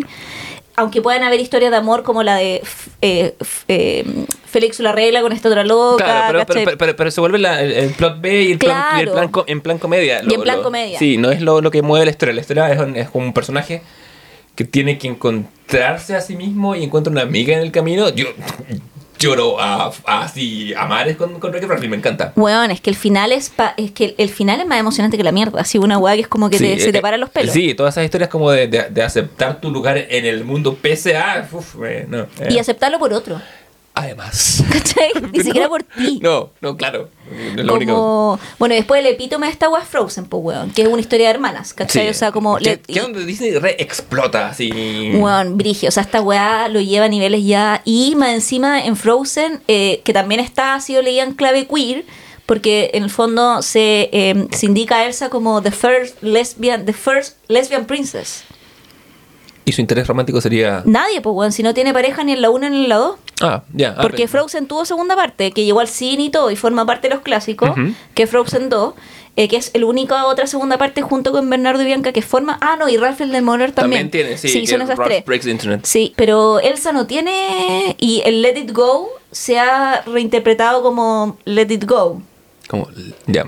Y también en el fondo Elsa, cuando sale como de esta como rigidez que tiene que tener en el, porque está basada en la Reina de las Nieves, esta rigidez que tiene que tener en el reino para que no se noten sus poderes mágicos que convertir todo en hielo. Después cuando eh, se hace este traje de hielo y todo, como que es como una, es como dicen que es como una explosión drag un poco. Puede ser. Bueno, y busquen por favor en YouTube la secuencia de cuando canta Let It Go. Bueno, porque el musical, yo no lo he visto en vivo, pero como que vi la secuencia del musical. Primero los buenos de puta, estos conchas su madre tienen un piso holográfico. Y tienen un escenario holográfico donde se hace hielo frente a ti. Y la buena se cambia el vestido. No sé qué chucha hace. Que como que la loca primero tiene el pelo tomado, bueno, un efecto, tiene una trenza, pisa el suelo y se cambia de vestido frente a ti. Tú, ¿qué tipo de magia negra es esta Está- weá? Que acaba de pasar. Y ahí el teatro, onda, hay un weón que se para y aplaude. De hecho, en ese video, yo soy ese weón. Claro, ¿Cachai? qué Esta weón. primera fila, claramente de la comunidad. Porque, de weón, producción. bueno, así como puta. A mí me gusta harto Frozen. Mi sobrina fue muy fanática de esta película. Encuentro que fue una muy buena película también para niñas chicas porque como que el, el- el- al final la historia es una historia de hermanas, ¿cachai? Y nunca Sí. habíamos tenido esa weá en ninguna película animada, weón. Salvo, no sé, Juego de Gemelas, que no es una película animada, de hecho. Claro, que, que también es Disney. eh, Que también es eh, Disney. The Parent Trap, ¿no? La con, que, Sí, que- es, que es la filial que compra Disney, que es Touchdown. Sí. ¿Te acordáis? Que tiene Sí, todas esas películas como, inclusive Mujer Bonita, es una película de Disney. Técnicamente sí, de hecho. Sí, pues lo eh, es. Cambio de hábito, Claro, toda esa esta- weá. estamos hablando de, porque son, hay dos versiones. Hay una que es del 70 y algo y la con eh, Lindsay Lohan. Sí, que esa es la que forma parte de la filial de Disney. Claro. Y bueno, después viene Big Big Hero Hero 6. 6, ah, que a esa te gusta a ti, le- Galeta. le Tengo un cariño en mi corazón porque Big Hero 6 era un cómic Marvel de unos mutantes muy X, muy en tercera y como muy de tercera o cuarta línea. Ni siquiera. O sea, los Guardianes de la Galaxia son los Avengers al lado de estos jóvenes. Sí, pues que es la de esta historieta de Men of Actions. Claro, y la, y la y claro, cuando, cuando la Disney compra Marvel, lo primero que hace es como tantear las aguas con esto. Y reinventa completamente, no tiene ningún paralelo con el No, cómic, y además salvo que, weón, San Francisco. Baymax es como... Baymax y su sacrificio. Oh, weón. no, no, no estoy Ah, preparada. háblame, de, háblame de lágrimas en el cine. Ay, weón, es que esa weá, cuando pasó esa weá, yo estaba así como, está la weón, la, la escena final de Coco y esta weá, así como yo, y la muerte de la mamá de Bambi, onda como la, como en la despedida de Baymax, yo me voy a la rechucha. El cine lloraba cuando yo vi esa weá, miraba al lado y, weón, y, y, caballero, usted trajo a su hijo, ¿por qué Claro. está llorando? Es como lo que pasa con los primeros 15 minutos de app. Weón, sí. Que- que tú miráis- Hay un aborto, o sea, weón, partamos por Sí, esa por ahí, sí. Y eh, cuando, cuando ocurre la viudez, eh, tú miráis, y toda la gente que sobre 25 está empapada de lágrimas, y, lo- y, los, y los niños están mirando como un papá, ¿estás bien? Papá, ¿estás bien? Onda, suéltame la mano, esto es un cine, ¿cachai? Así como... Compórtate. Sí, bueno, después viene no, Zootopia, que yo no enganché tanto, pero es como esta, bueno, es como un- un- una No, ciudad de animales. eh, Claro. Y es como una relectura un poco también de, de- Es como una fábula animada, porque tiene muy eso como de el zorro que creen que es un pillo, pero al final termina. Igual, puta, ¿sabéis por qué no conecto? Porque al final está una película sobre Pacos. Porque la coneja es policía, weón. Sí. Y no Eh, es Paco bueno. Y es difícil como em- empatizar, Empatizar con con las fuerzas del orden, obvio, ¿cachai? Como, salvo que sea el detective, puta, no sé, como más B, como el cine noir, ¿cachai? Claro, pero aún así tiene algo de renegado, que Sí. está, está al margen de la ley, todo. No, Claro. no puede ser la ley porque que lata. Pero esta película sacó grandes memes, como el de los osos, los- que, son, que esa parte de la película, que son los hueones que te atienden como esa hueá muy real, es como cuando iba ahí en la universidad donde el asistente social, la hueona ese ese oso perezoso. Oh. y, y tú así, y tú apuradísimo, y tú como "Conche tu 20 madre". minutos para tengo, tengo, clases. tengo 20 minutos para que me digas si puedo seguir estudiando o no, Claro, ¿cachai? tengo que tomar rabo y tengo que saber si voy a poder pagar Claro, esto. por favor, ayúdeme. Y yo Con más oh. velocidad, señora. ¿cachai? Eh, después viene Moana, que también fue un hitazo, película. que es una gran película. Sí, todo lo que toca weón. Lin-Manuel Miranda eh, lo No, hace. y la roca, la roca como sí mismo, básicamente. No, weón. Y está basada en el mito hawaiano de Maui, que es un mito real. Maui es un personaje de la mitología real de. No, una wea inventada no la película. No, y.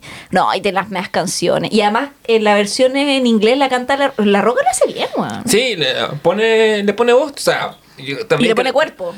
Sin duda, que es lo que vas por el roca, pero, pero mm, yo creo que, que, el- que en efecto Lin Manuel compone a la, a la como sabiendo la- la- la- como las fortalezas. Es un gran heredero de Alan Menken, que fue también el Sí. de, de La Sirenita, La Bella y la Bestia y, y Alto. sí. saliendo del teatro, saliendo de Broadway, saliendo de In the Heights y Hamilton.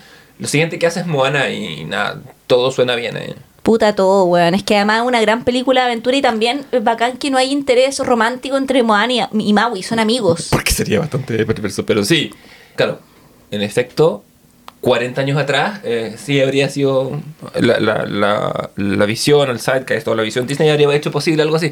Pero Y claro, en Zootopia y Big Hero 6, que son las anteriores, tampoco, son como películas de amigos, claro, Sí, ¿cachai? La, amistad como un, como un comienzo. Que no- también pasa en, en Wreck-It Ralph, eh, es una historia sobre ser amigos. Sí, pues, y en, en la que eh, sigue Rat Breaks de Internet, puta también, pues. Sí, Es como. Y siempre, y siempre la, la- lo tangente, lo que empieza a caracterizar este periodo son que son personajes ligeramente marginales. eh, marginales, mm, eh, eh, a veces apartados por. A veces por- o, por- o gente que no se siente a gusto. Mm. Como Moana, que siempre sueña con ir más allá. Sí, puede salir de su isla. La Sí. weá es súper literal, ¿cachai? Sí. O sea, la buena vive en una isla y quiere ir al mar, o sea. Claro, puta. quiere conocer qué hay más allá. Quiere- es como una Penélope invertida, ¿cachai? Es como quiere salir de Itaca, ¿cachai? Sí, la-. Y bueno, en Ralph Break de Internet, puta, weón. Yo estaba muy preocupada de esta secuela, pero estuvo a la altura, sí, weón. no, una secuela digna. Cuando aparecen las redes sociales y los trolls y Ralph llora y le dicen, ay, nunca tienes que leer los bots, ¿cachai? Así como, weón, tiene, tiene weas muy chistosas también. Como, y también esta reversión del juego online también, como el, ar- el- el- los juegos de arcade, casi como una wea prehistórica, Sí, sí, que, que también está un poco presente en la primera y es como el fin de esa era. Y que se hace cargo también eso en la película, es interesante. Después, bueno, bueno, viene Frozen 2. Sí. Frozen está pensado, no sé si va a ocurrir o no, pero estaba pensado como una... ¿Trilogía? No, como cuatro, que Ah, vaya. fuera como una estación de la naturaleza cada una. Ah. La primera Frozen fue el invierno, porque todo hielo. La segunda, de hecho, está en el otoño. Y debería venir como después primavera-verano y Kim Ki-duk. Eh, Sí, claro, y, y no, y no- y nuevamente primavera porque tenés que volver a eso, porque Y- si no... Y lo bacán de Frozen 2 es como. Yo ahí no sé cómo chucha van a seguir la historia si es que quieren hacer una tercera o una cuarta, porque lo que me parece interesante la 2 es que Elsa eh, renuncia a ser princesa y de hecho deja a su hermana Ana en el reino, porque Elsa se quiere ir como a la naturaleza, ¿cachai? Entonces, eh, si en la primera ya hay, hay este primer como me suelto la trenza, puta, la otra se suelta aún más la trenza, ¿cachai? Hasta que no encuentre su pareja del mismo sexo. No sí, weón, la puta. Disney, ya danos, danos lo que queremos, por favor. Y vienen las dos últimas, que es Raya y el último dragón. Eh, del todo. No, si, si, si, si me piden identificar a Raya eh, Eh, en una línea, no, la, no lo reconozco, o le reconozco. y eh, Encanto, que está basada en... eh, bueno, Sutilmente en 100 años, ¿no? Sí, o sea, no sé si sutilmente. Hay colas de chancho, hay matrimonio entre primos. Casi. Bueno. Eh, pero eh, Raya y el último dragón eh, es una historia original. Se estrenó directamente en pandemia en Disney Plus. Entonces, pero Mm. eh, está basada como en la en una especie de, de- como un poco dinastía china que es la eh, próspera tierra de Kumandra, que se llama, donde eh, como que antes existían los dragones, entonces eh, aparece el personaje del dragón, tiene muy el espíritu de Muchu, de esta última dragona, y que en la original la voz la hace Aquafina. Vaya, sí veo que está Coafina, que está Benedict Wong, a quien conocemos del universo Marvel, y a nuestra querida Sandra Oh, a quien conocemos de Killing Eve, y bueno, en verdad de... ¿Cómo se llama la serie de médicos que a la gente le encanta? Grey's Anatomy. Gracias. Y eh, eso. yo soy esa gente, a mí no me gusta. es que esta cosa que ven la gente. Pero me da lo mismo. Es la serie más no. popular de los últimos 40 Sí. años. una, bueno. Y No, yo la- sí, no tengo ningún problema Ah, en decirlo. Adelante. pero- Bueno, y en Raya el último dragón hay una secuencia final muy, muy brígida que también tiene que ver un poco como con otros tipos de familia, porque también aquí es una película de nuevo, sin intereses románticos, ¿cachai? Como es Raya, que es la protagonista, y que en el fondo eh, tiene que eh, creer y confiar en su enemigo. Es como Mm. que Raya es del Colo y la otra loca es de la U, y al final tienen que unir fuerzas para poder salvar el mundo, una wea así. Para, para ir a protestar a Plaza Italia, como pasó. Weón, como pasó. Sí. Y eh, finalmente Encanto, que ya la weá rompió todos los... O sea, como... Y aquí creo que dicen ahí también, y Lin Manuel Miranda obviamente entran en la lógica del TikTok, porque también Encanto, se- la música se popularizó por los reels de TikTok también, ¿cachai? Como no se habla de Pru, no, no, no. O sea, la weá fue un hitazo, ¿cachai? Como... Y estaba todo el mundo cantando la canción, ¿cachai? de esta familia que son que esta familia que está ambientada en Colombia muy Claro. realismo mágico que son precisamente la familia de los Madrigal Mm. con Maribel Madrigal, que es la protagonista y que tiene como esta casa mágica, que es como otro personaje más, ¿cachai? Y al final es una película que te termina hablando sobre las expectativas de tu familia, ¿cachai? Y cómo eh, tú te reencuentras o reencantas con las expectativas que tu familia tiene de ti sobre, y con la exigencia de los padres, ¿cachai? Como que de eso se trata la película, que es- creo que es pura gente de nuestra edad que creció viendo las películas originarias de Disney como de las princesas y después dijo, no, weón, en verdad los verdaderos villanos son nuestros padres. Y desde ahí reescribió estas últimas películas, ¿cachai? ¿Y está ambientada en esta época? ¿En qué época dirías?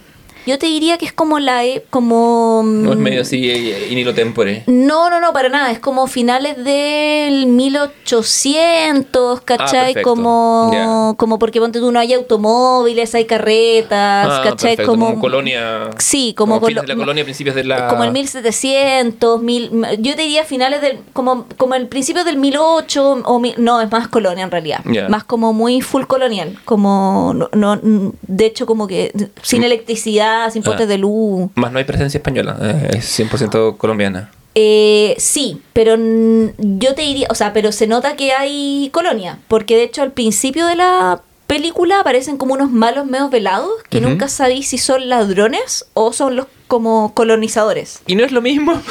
Eh, sí, son los ladrones colonizadores, ¿cachai? Que aparecen como en las sombras. Y que Ah, son los buenos de los que escapa la familia Madrigal y, y, se- y ellos están ocultos en una especie de pueblo mágico rodeado por montañas, que es muy como Macondo, finalmente, una hueá que no existe en mitad de la selva. Claro, pero que puede ser, no sé, pues Santander de Risaralda, que a un colombiano le falta un pueblo montañoso. Y ahí llegamos, weón. Hemos visto toda en esta sesión maratónica de 60 horas. ¿Lo hemos logrado? Lo hemos Eh, logrado. Sí. Eh, bueno, ta- eh, decir nota al pie. eh, que mu- no, no las nuevas, pero muchas de estas películas se han hecho en live action. Ya llevamos varias. Llevamos, por ejemplo, La Bella Durmiente, Mente, La Cenicienta, Aladdin, Aladdin, El Libro de la Selva, El Rey. León. La de Mulan es una basura. Qué wea más mala. Mm. Eh, mm, ¿Cuál más? Bueno, Maléfica tuvo una, inclusive una segunda parte. Claro. Eh, innecesaria. ¿El Rey León la viste? Sí, weón, pero. ¿Pero ¿En no. qué sentido tiene hacer una película en CGI? Porque ni siquiera es como que sea con actores, sino Y además como- que es, eh, ahí las dirigió John Favreau, que también hizo el libro de la selva. La Sí. libro de la selva encuentro que funciona bien, eh, pero la del Rey León es literal una copia cuadro por cuadro. Sí, es, es no le veo el proceso, salvo que tener a Donald Glover doblando, por supuesto, porque de Sí, es que bueno, es que Donald Glover, no, no puede haber otro Mufasa que no sea Donald Glover. No, no, es que es el rey, es, es- el heredero, es el Rey León. Sí. Que, no, pues no es Donald Glover el... Sí o no? Yo diría que sí, que Donald Glover es Mufasa, pero creo que es Mufasa joven. Sí, Pero- porque... eh, no, pues Mu- Mufasa... um, hay solo un Mufasa, se está confundiendo con Simba. Ah, perdón, perdón. Sí, perdón. Donald- Donald Glover es porque- Simba, entonces, ¿no? Sí, porque Mufasa es eh, Darth Vader, pues weón. James Jones, es que, Sí, po. que solamente puede ser... Y que lo hizo también en la versión live action. Sí, sí, eso, eso se mantiene, claro, pe- pe- perdón, sí. sí Y sí, Beyoncé es Nala, que yo en verdad escucho a Beyoncé, no escucho Nala. Eh, Bueno, eh, eso es lo que uno va, ¿no? Como- que- que teniendo ni... Claro, pero ahí como que no hay una... eh, La weá es cuadro por cuadro. Sí, eso, eso me refiero, porque es una película en que no hay intervención humana en la película, entonces como que ¿para qué? Seth Rollins creo que era Pumba.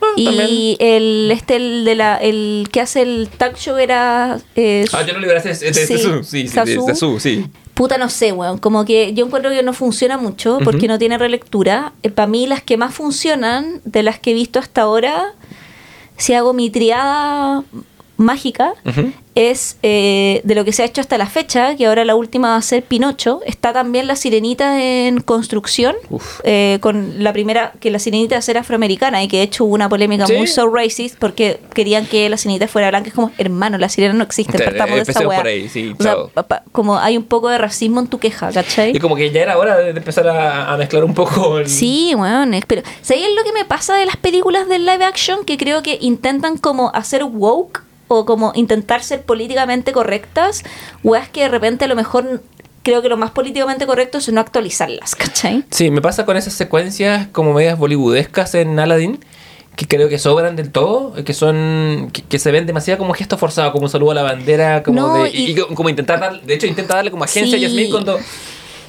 Y te, y Mm. te lo dicen, no te lo muestran, porque es distinto que una película sea ideológica en las acciones que la película demuestra, más no, por ejemplo, que te digan la wea, ¿cachai?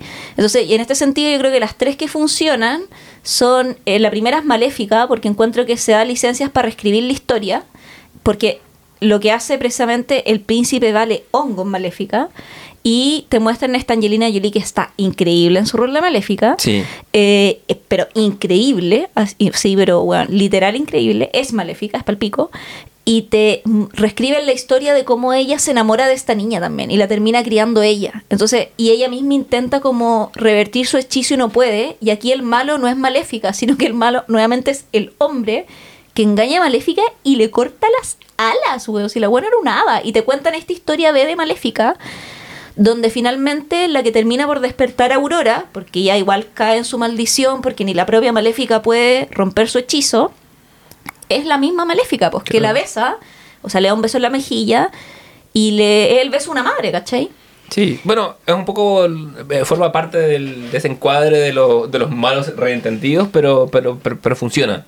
Funciona porque cuenta la historia desde otra perspectiva. Y por también. Y porque se Sí. da, y se da una licencia también, ¿cachai? Como de decir, como sabéis que esta weá es imposible de releerla como se escribió en los 50. Hagámosla de nuevo. Sí, más de eso, más, más, que, más, que lo, más que lo literal.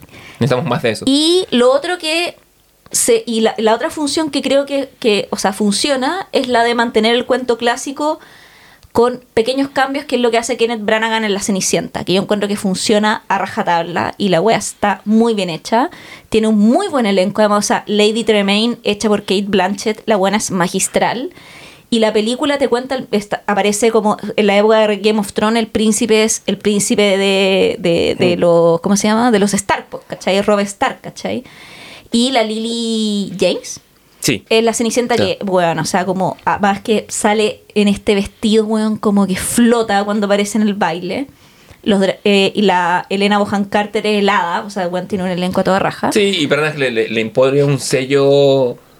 Moderno pero clásico. Sí, bueno, que, que es, es su. Manteniendo el cuento de hadas, Sí, ¿cachai? que es muy su especialidad, como sus adaptaciones de Shakespeare, en Y- Frankenstein. y haciendo en- pequeños cambios muy muy sutiles que es por ejemplo introduce que ha hecho la agente Carter Peggy, Peggy Carter es la madre de la Cenicienta y le da este mensaje al inicio como que le dice como weón el mundo es una mierda pero tú te tienes que mantener eh, como tienes que eh, no, no le dice algo como ser dulce pero eh, tienes que eh, ser bondadosa esa es la weá que nos va a salvar la bondad y la madre muere, muere el padre, ¿cachai? Y se queda como con ese co- como con ese sentimiento y se queda en esa casa porque era la casa de su madre, a la que ama por sobre todas las cosas, y se queda en el fondo empleada en esta weá. Y cuando ella conoce al príncipe, se, se articula la misma weá que pasaba la vida durmiente, como que no cacha que el príncipe es el príncipe. De hecho, él piensa que es como un aprendiz de palacio. Y después ella cacha que es el príncipe, o sea, se enamora de él antes de saber que es el príncipe. Y el príncipe lo mismo de ella. Y también tiene como el príncipe un poco más activo, se disfraza también dentro de su guardia para ver cuando le están poniendo el zapato a todas las jóvenes del reino, ¿cachai? Como... Sí, hace algo más. Claro, y hay una también una relectura también un poco más de por qué la madrastra es tan mala. Como que dice, yo fui una mujer que se casó por amor, quedé viuda y me quedé sin nada. Después me casé con el hombre que me tenía que casar y también me quedé sin nada. Onda, somos mujeres, esto es lo que nos toca, ¿cachai? Entonces hay una lectura como por capas que es más compleja, donde ningún personaje es absolutamente bueno y absolutamente malo también, ¿cachai? Y la otra que es hermosa, que es la que nos gusta a los dos, es Dumbo, güey, la Ah, linda, sí, madre. Sí, está muy bien ejecutada, como que... Aparte que, como pasa con, con Branagh, tener a Tim Burton, eh, eh, es una película que da con su sensibilidad justa. El momento de la trompa es, creo yo, releído una clave casi Lovecraftiana, porque Dumbo y Burton como, como, como del tentáculo, pero es hermosa. Es una... Es una- es, Y Arcade Fire hace la versión de Baby Mine, que es como la de, que es la canción que ella de- que hace la elefanta por la reja, bueno, en una versión que se te paran los pelos, weón. Sí, es una, es una muy buena, o sea, es una película, es una película más que, más que competente, funciona bien y tiene mm, la belleza de lo grotesco, que es la especialidad de Tim Burton. Y que entiende también que hay cosas que tenéis que sacar. Ponte tú, no funciona tener al ratón Timoteo, no funciona tener a los cuervos. Hay guiños, precisamente. Sí, pero... Pero tiene que meter otros personajes y mete a Colin Farrell, ¿cachai? Mete además a... Ay, ¿cómo se llama esta actriz? Que es muy linda. La... mm, ¿Me acuerdo quién está? que estaba en esta serie que se llama... mm, ay, ¿En qué- ¿De qué se trata la serie? No, eh, Penny Dreadful. Ah, eh, ay, la, la tengo, pero se Sí, me va. sí. Oh. Pelo negro, oh, Eva Green. Eva Green, que es Sí, hermosísima. es hermosa, o sea, bueno, Eva, yo pienso Ha así sido como... elegida la mujer más bella del mundo eh, por y no- años. bueno, es que es que es impactante. Sí. Eh, Danny DeVito. Danny Da- DeVito. Danny DeVito como el re- como el, el dueño del circo y Retomando su rol de pingüino Sí. con... eh, y con retomando su de- del gran pez también, pues. Si en Sí. el gran pez él era también el, el dueño del circo del gran pez, po, Verdad. que también es de Tim Burton, Sí, pues, sí, es como hay- un remake de su propio rol. Sí, y claro, y, y- y tiene ya su tercera película con él y se, se nota, como que no... A veces me pasa eso, siento que esa película está hecha un poco de memoria, pero, pero en un buen sentido. Como que la gente sabe, como que Tim Burton sabe dónde tiene que poner las piezas Sí. y... Puta, yo encuentro que Dumbo es una película, puta, es hermosa. La weá está, es puta, eh, no tiene, es una muy buena relectura donde también se sacan las piezas del cuento clásico que no pueden ser adaptadas. Sí. eh, siendo que está es una película de época igual y que cambia el final también porque en el final en Dumbo los animales siguen en el circo y acá en realidad el final es que los animales vuelvan a donde tienen que estar pues, weón. Sí. que no es el espectáculo sino que es la naturaleza y ahí cuando ¿sabes qué? yo no me emocioné tanto en Dumbo cuando, o sea, sí, está muy como contenida cuando es la escena de Baby Mine, pero al final a mí me mandó la chucha, porque no me lo esperaba. Entonces, cuando en el final de Dumbo Tim Burton tiene la secuencia donde los buenos están en África y son libres, yo dije, oh, me voló la cabeza porque dije, ¿sabes que nunca lo vi como una posibilidad? Y es la posibilidad, pues, si no tienen que ver circo con animales, ¿cachai? camino. Y claro, porque eh, y ahí pensáis como chucha, era súper problemática hacer esta película, pues, weón, porque cómo termináis con un elefante que finalmente es explotado por el entretenimiento, pues, weón. Sí, que es algo que pertenece al siglo pasado y a la historia. Y que está súper cancelado, ¿cachai? O sea, tener como animales encerrados para el entretenimiento humano, la misma weá, que es la misma weá del cazador, ¿cachai? Sí. De Bambi. Y ahí tú decís, puta, como Tim Burton, buen Tim Burton. Tim Sí. Burton en sus buenos momentos. Sí, brilla bastante. Bueno, Sin Johnny Depp. la bondad triunfa, Sí, por sobre todo. Me, pare- me- me parece que es, es lo que es la línea transversal a todo Disney. Sí. De- independiente de las cosas cancelables o no, de lo que haya, de, de los cambios eh, en la época, eh, es el mensaje. La bondad es la solución. La bondad es la solución. Y la solución de esta semana, ¿tenemos recomendaciones? Tenemos recomendaciones. En The Family Jewels. La sí, joya de la, la joya de la familia. Que llegan auspiciadas por. Librería Felpecta. Una variedad de. Siempre he querido decirlo con más de radio AM, pero. eh, amplia variedad de tomos y. Pueden encontrarnos muy prontamente en felpecta.cl, la página web. Cuando usted escucha esto, está haciendo realidad. Todos los libros también eh, vienen con loguitos y muy bonitamente empapelados. Sí, cada, cada pedido va con un, con un lápiz de regalo, con un, con un marcapáginas, muy, muy bien elegido, muy bien curado. No por mí, sino por mi- la socia fundadora. Hay mucha es Felpa. estética, hay mucha estética. Hay una propuesta. Hay una sí, propuesta. hay una propuesta estética eh, felpecta que basada en la gatita felpa. Sí. Que está en nuestros corazones y sigue viva. Está en la playa. sí. Está, está disfrutando. Está disfrutando de su jubilación, ha dejado a, a la joven trufa a cambio de. A está disfrutando de... sus años dorados. Sí, totalmente. Como Disney, los años dorados. ¿Y qué nos traes de recomendación esta semana tú, Leo? Ha salido mencionado tangencialmente eh, a, pro- a propósito de amigos de, de Canción del Sur. Vámonos al sur de Estados Unidos, vámonos a Atlanta con Donald Glover.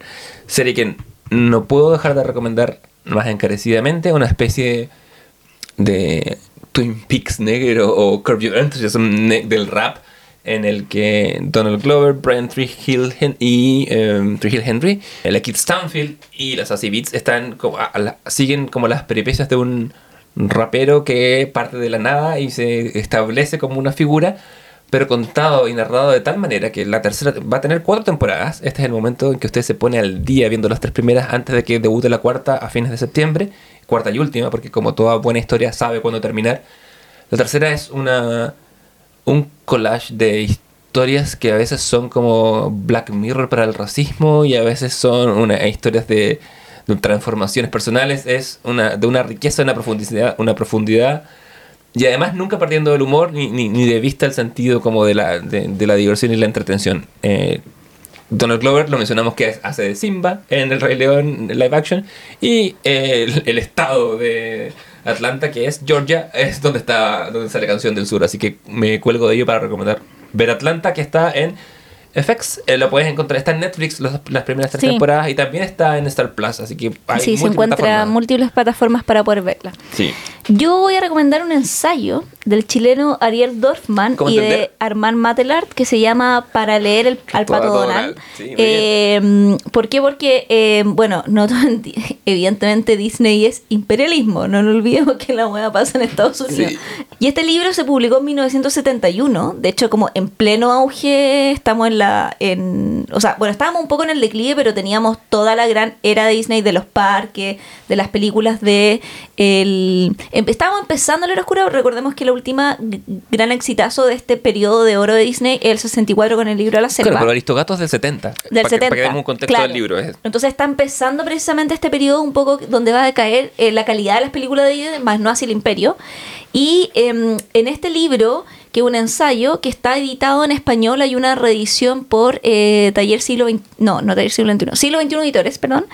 em, se sostiene que hay valores imperialistas ocultos tras la fachada inocente del mundo de Disney y que tienen que ver también con lo que hemos hablado, la restitución del orden, de la familia. De hecho, eh, el sociólogo John Tolmison, que aparece citado en, em, ¿Cómo se llama en este libro?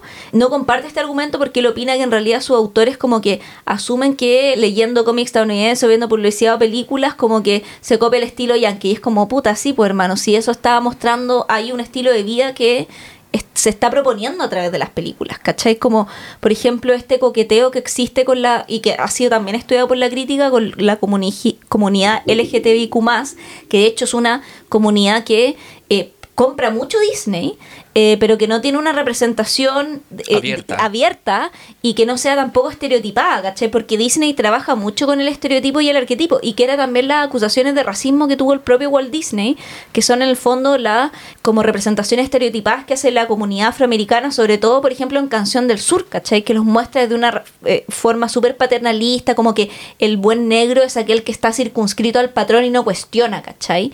Y esta tesis principal es que las historietas de Disney no solo serían un reflejo de la ideología dominante, y de la clase dominante, eh, según de hecho los postulados del marxismo, porque esta es como una lectura contramarxista de Disney, sino que Benjamín. además serían cómplices activos y conscientes de la difusión de esta ideología, de los roles de género, de eh, mantener como entender el tercer mundo como un tercer mundo en relación, por ejemplo, a películas como Saludo a eh, Amigo o Los Tres Caballeros, ¿cachai? Y eh, como ejemplo, de hecho, el libro considera la falta descendiente de los personajes, como que todos tienen un tío, un sobrino, todos son primos de alguien, pero nadie tiene padres, nadie tiene hijos, y esta realidad no parental crea también niveles horizontales en la sociedad, donde no hay órdenes jerárquicos, si te fijas ahí en las películas de Disney, excepto los que son dados por la cantidad de dinero o por la riqueza que pueda poseer cada personaje, y prácticamente no existe solidaridad entre los personajes de un mismo nivel, como o de un mismo estrato, Claro, están compitiendo siempre de alguna manera. Sí, crean siempre exacto, donde la competencia es la única como situación que queda. Y otro tema que también analizan es como la falta absoluta de tener un golpe de suerte para la movilidad social. Que independiente del esfuerzo y la inteligencia involucrada, la única manera en que tú asciendas es por medio de la suerte, porque finalmente no existe la meritocracia en estas películas, ¿cachai? Estamos hablando del primer periodo de Disney, del periodo clásico, como Claro, hasta la claro. década de los 70. No estamos hablando de las películas nuevas del 2000, donde cambia precisamente ese eje y los temas son otros. Claro, es- Pero es, es interesante ese argumento porque uno, uno pensaría que en la sociedad actual, en los 70, la, en la de los 70, la meritocracia ha claramente desaparecido como tal y se ha perpetuado más un mundo donde la fortuna, la riqueza llega por suerte, por herencia. Entonces, claro, no sé qué tan válido sea ahora, pero no va- no- uno no, no puede dejar de examinar la producción cultural desde una perspectiva crítica. Claro, y también encante. convengamos que Ariel Dorman, chileno, que de hecho también, bueno, se tiene que vive en el exilio después y también eh, autor de La muerte y la doncella, famosa película Dios. que de hecho eh, es- se populariza, creo que el primero fue Broadway y después el cine, ¿no? Esa Sí, fue la, Sí, la... Sí, la lógica. con Jeremy Irons en el cine, ¿no? Sí, y con la Jen Close, ¿no? Sí, sí. Sí, sí, esa era la dupla, ¿verdad? Sí. Háblame de verte favorecido por el sistema norteamericano. Sí, eh, el, el, ¿cómo se llama? Ariel Dorfman también, eh, convengamos que este es un texto que sale el 71, entonces evidentemente también tiene un correlato que es como el auge de, eh, ¿cómo se llama? Las eh, políticas socialistas dentro de Latinoamérica. Y que era también como una respuesta, como que teníamos en el fondo el capitalismo, bueno, así, pero descampanado en Estados Unidos que estaba así haciendo nata y por otro lado Latinoamérica estaba o sea estaba, teníamos el correlato de la revolución cubana y de eh, como esta promesa socialista como de Sí. Latinoamérica y que Estados Unidos lo veía como un peligro también Y el intervencionismo gringo se ve venir, y de alguna manera creo que lo anticipa. Es como, es como cuando Lin escribe Batman en Chile. Esa novela en que Batman es un agente de la CIA que, se, que quiere infiltrarse para derrocar al gobierno, porque esta es una novela escrita antes de que Allende sea derrocado por, por los milicos. Eh, entonces, hay algo de eso también. Sí, así que, bueno, y de hecho este ensayo se publica en Chile, el 72, y de ahí como que se populariza, se hace bastante famoso, eh, y es como una lectura un poco contramarxista de, finalmente, porque Disney es imperio, si no Sí. podemos hacernos los buenos Sí. con eso, ¿cachai? Y es una lectura famosa en el, en el en el circuito académico desde ya, porque no hay muchas lecturas críticas de Disney en este momento No, histórico. o sea, en ese ahora hay muchísimas, pero en Claro. ese minuto había muy muy pocas. Es un libro que se encuentra reeditado, pueden pedirlo por Felpecta también. Así es, va a estar pronto en, en nuestro stock. Así que esa es mi recomendación para si bien soy fanática de Disney, soy una fanática también crítica. Consumo y critico al mismo A tiempo. Esa ¿Por es la paradoja. Claro, es como me voy a comer este sándwich que sé que no lo necesito, pero no importa, Pero me hace bienvenido, feliz. bienvenido sea. Sí. Es hora de levantar sesión.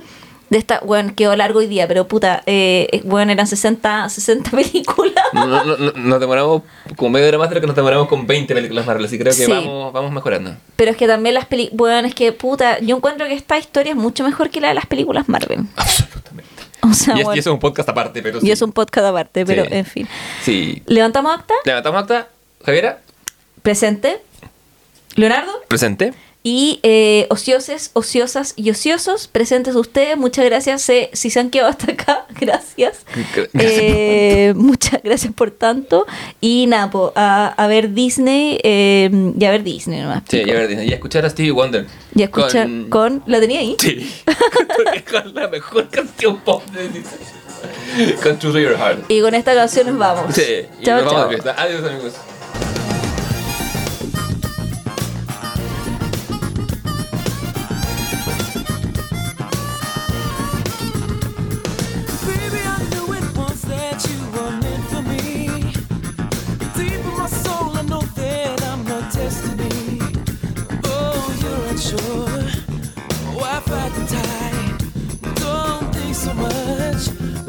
your heart.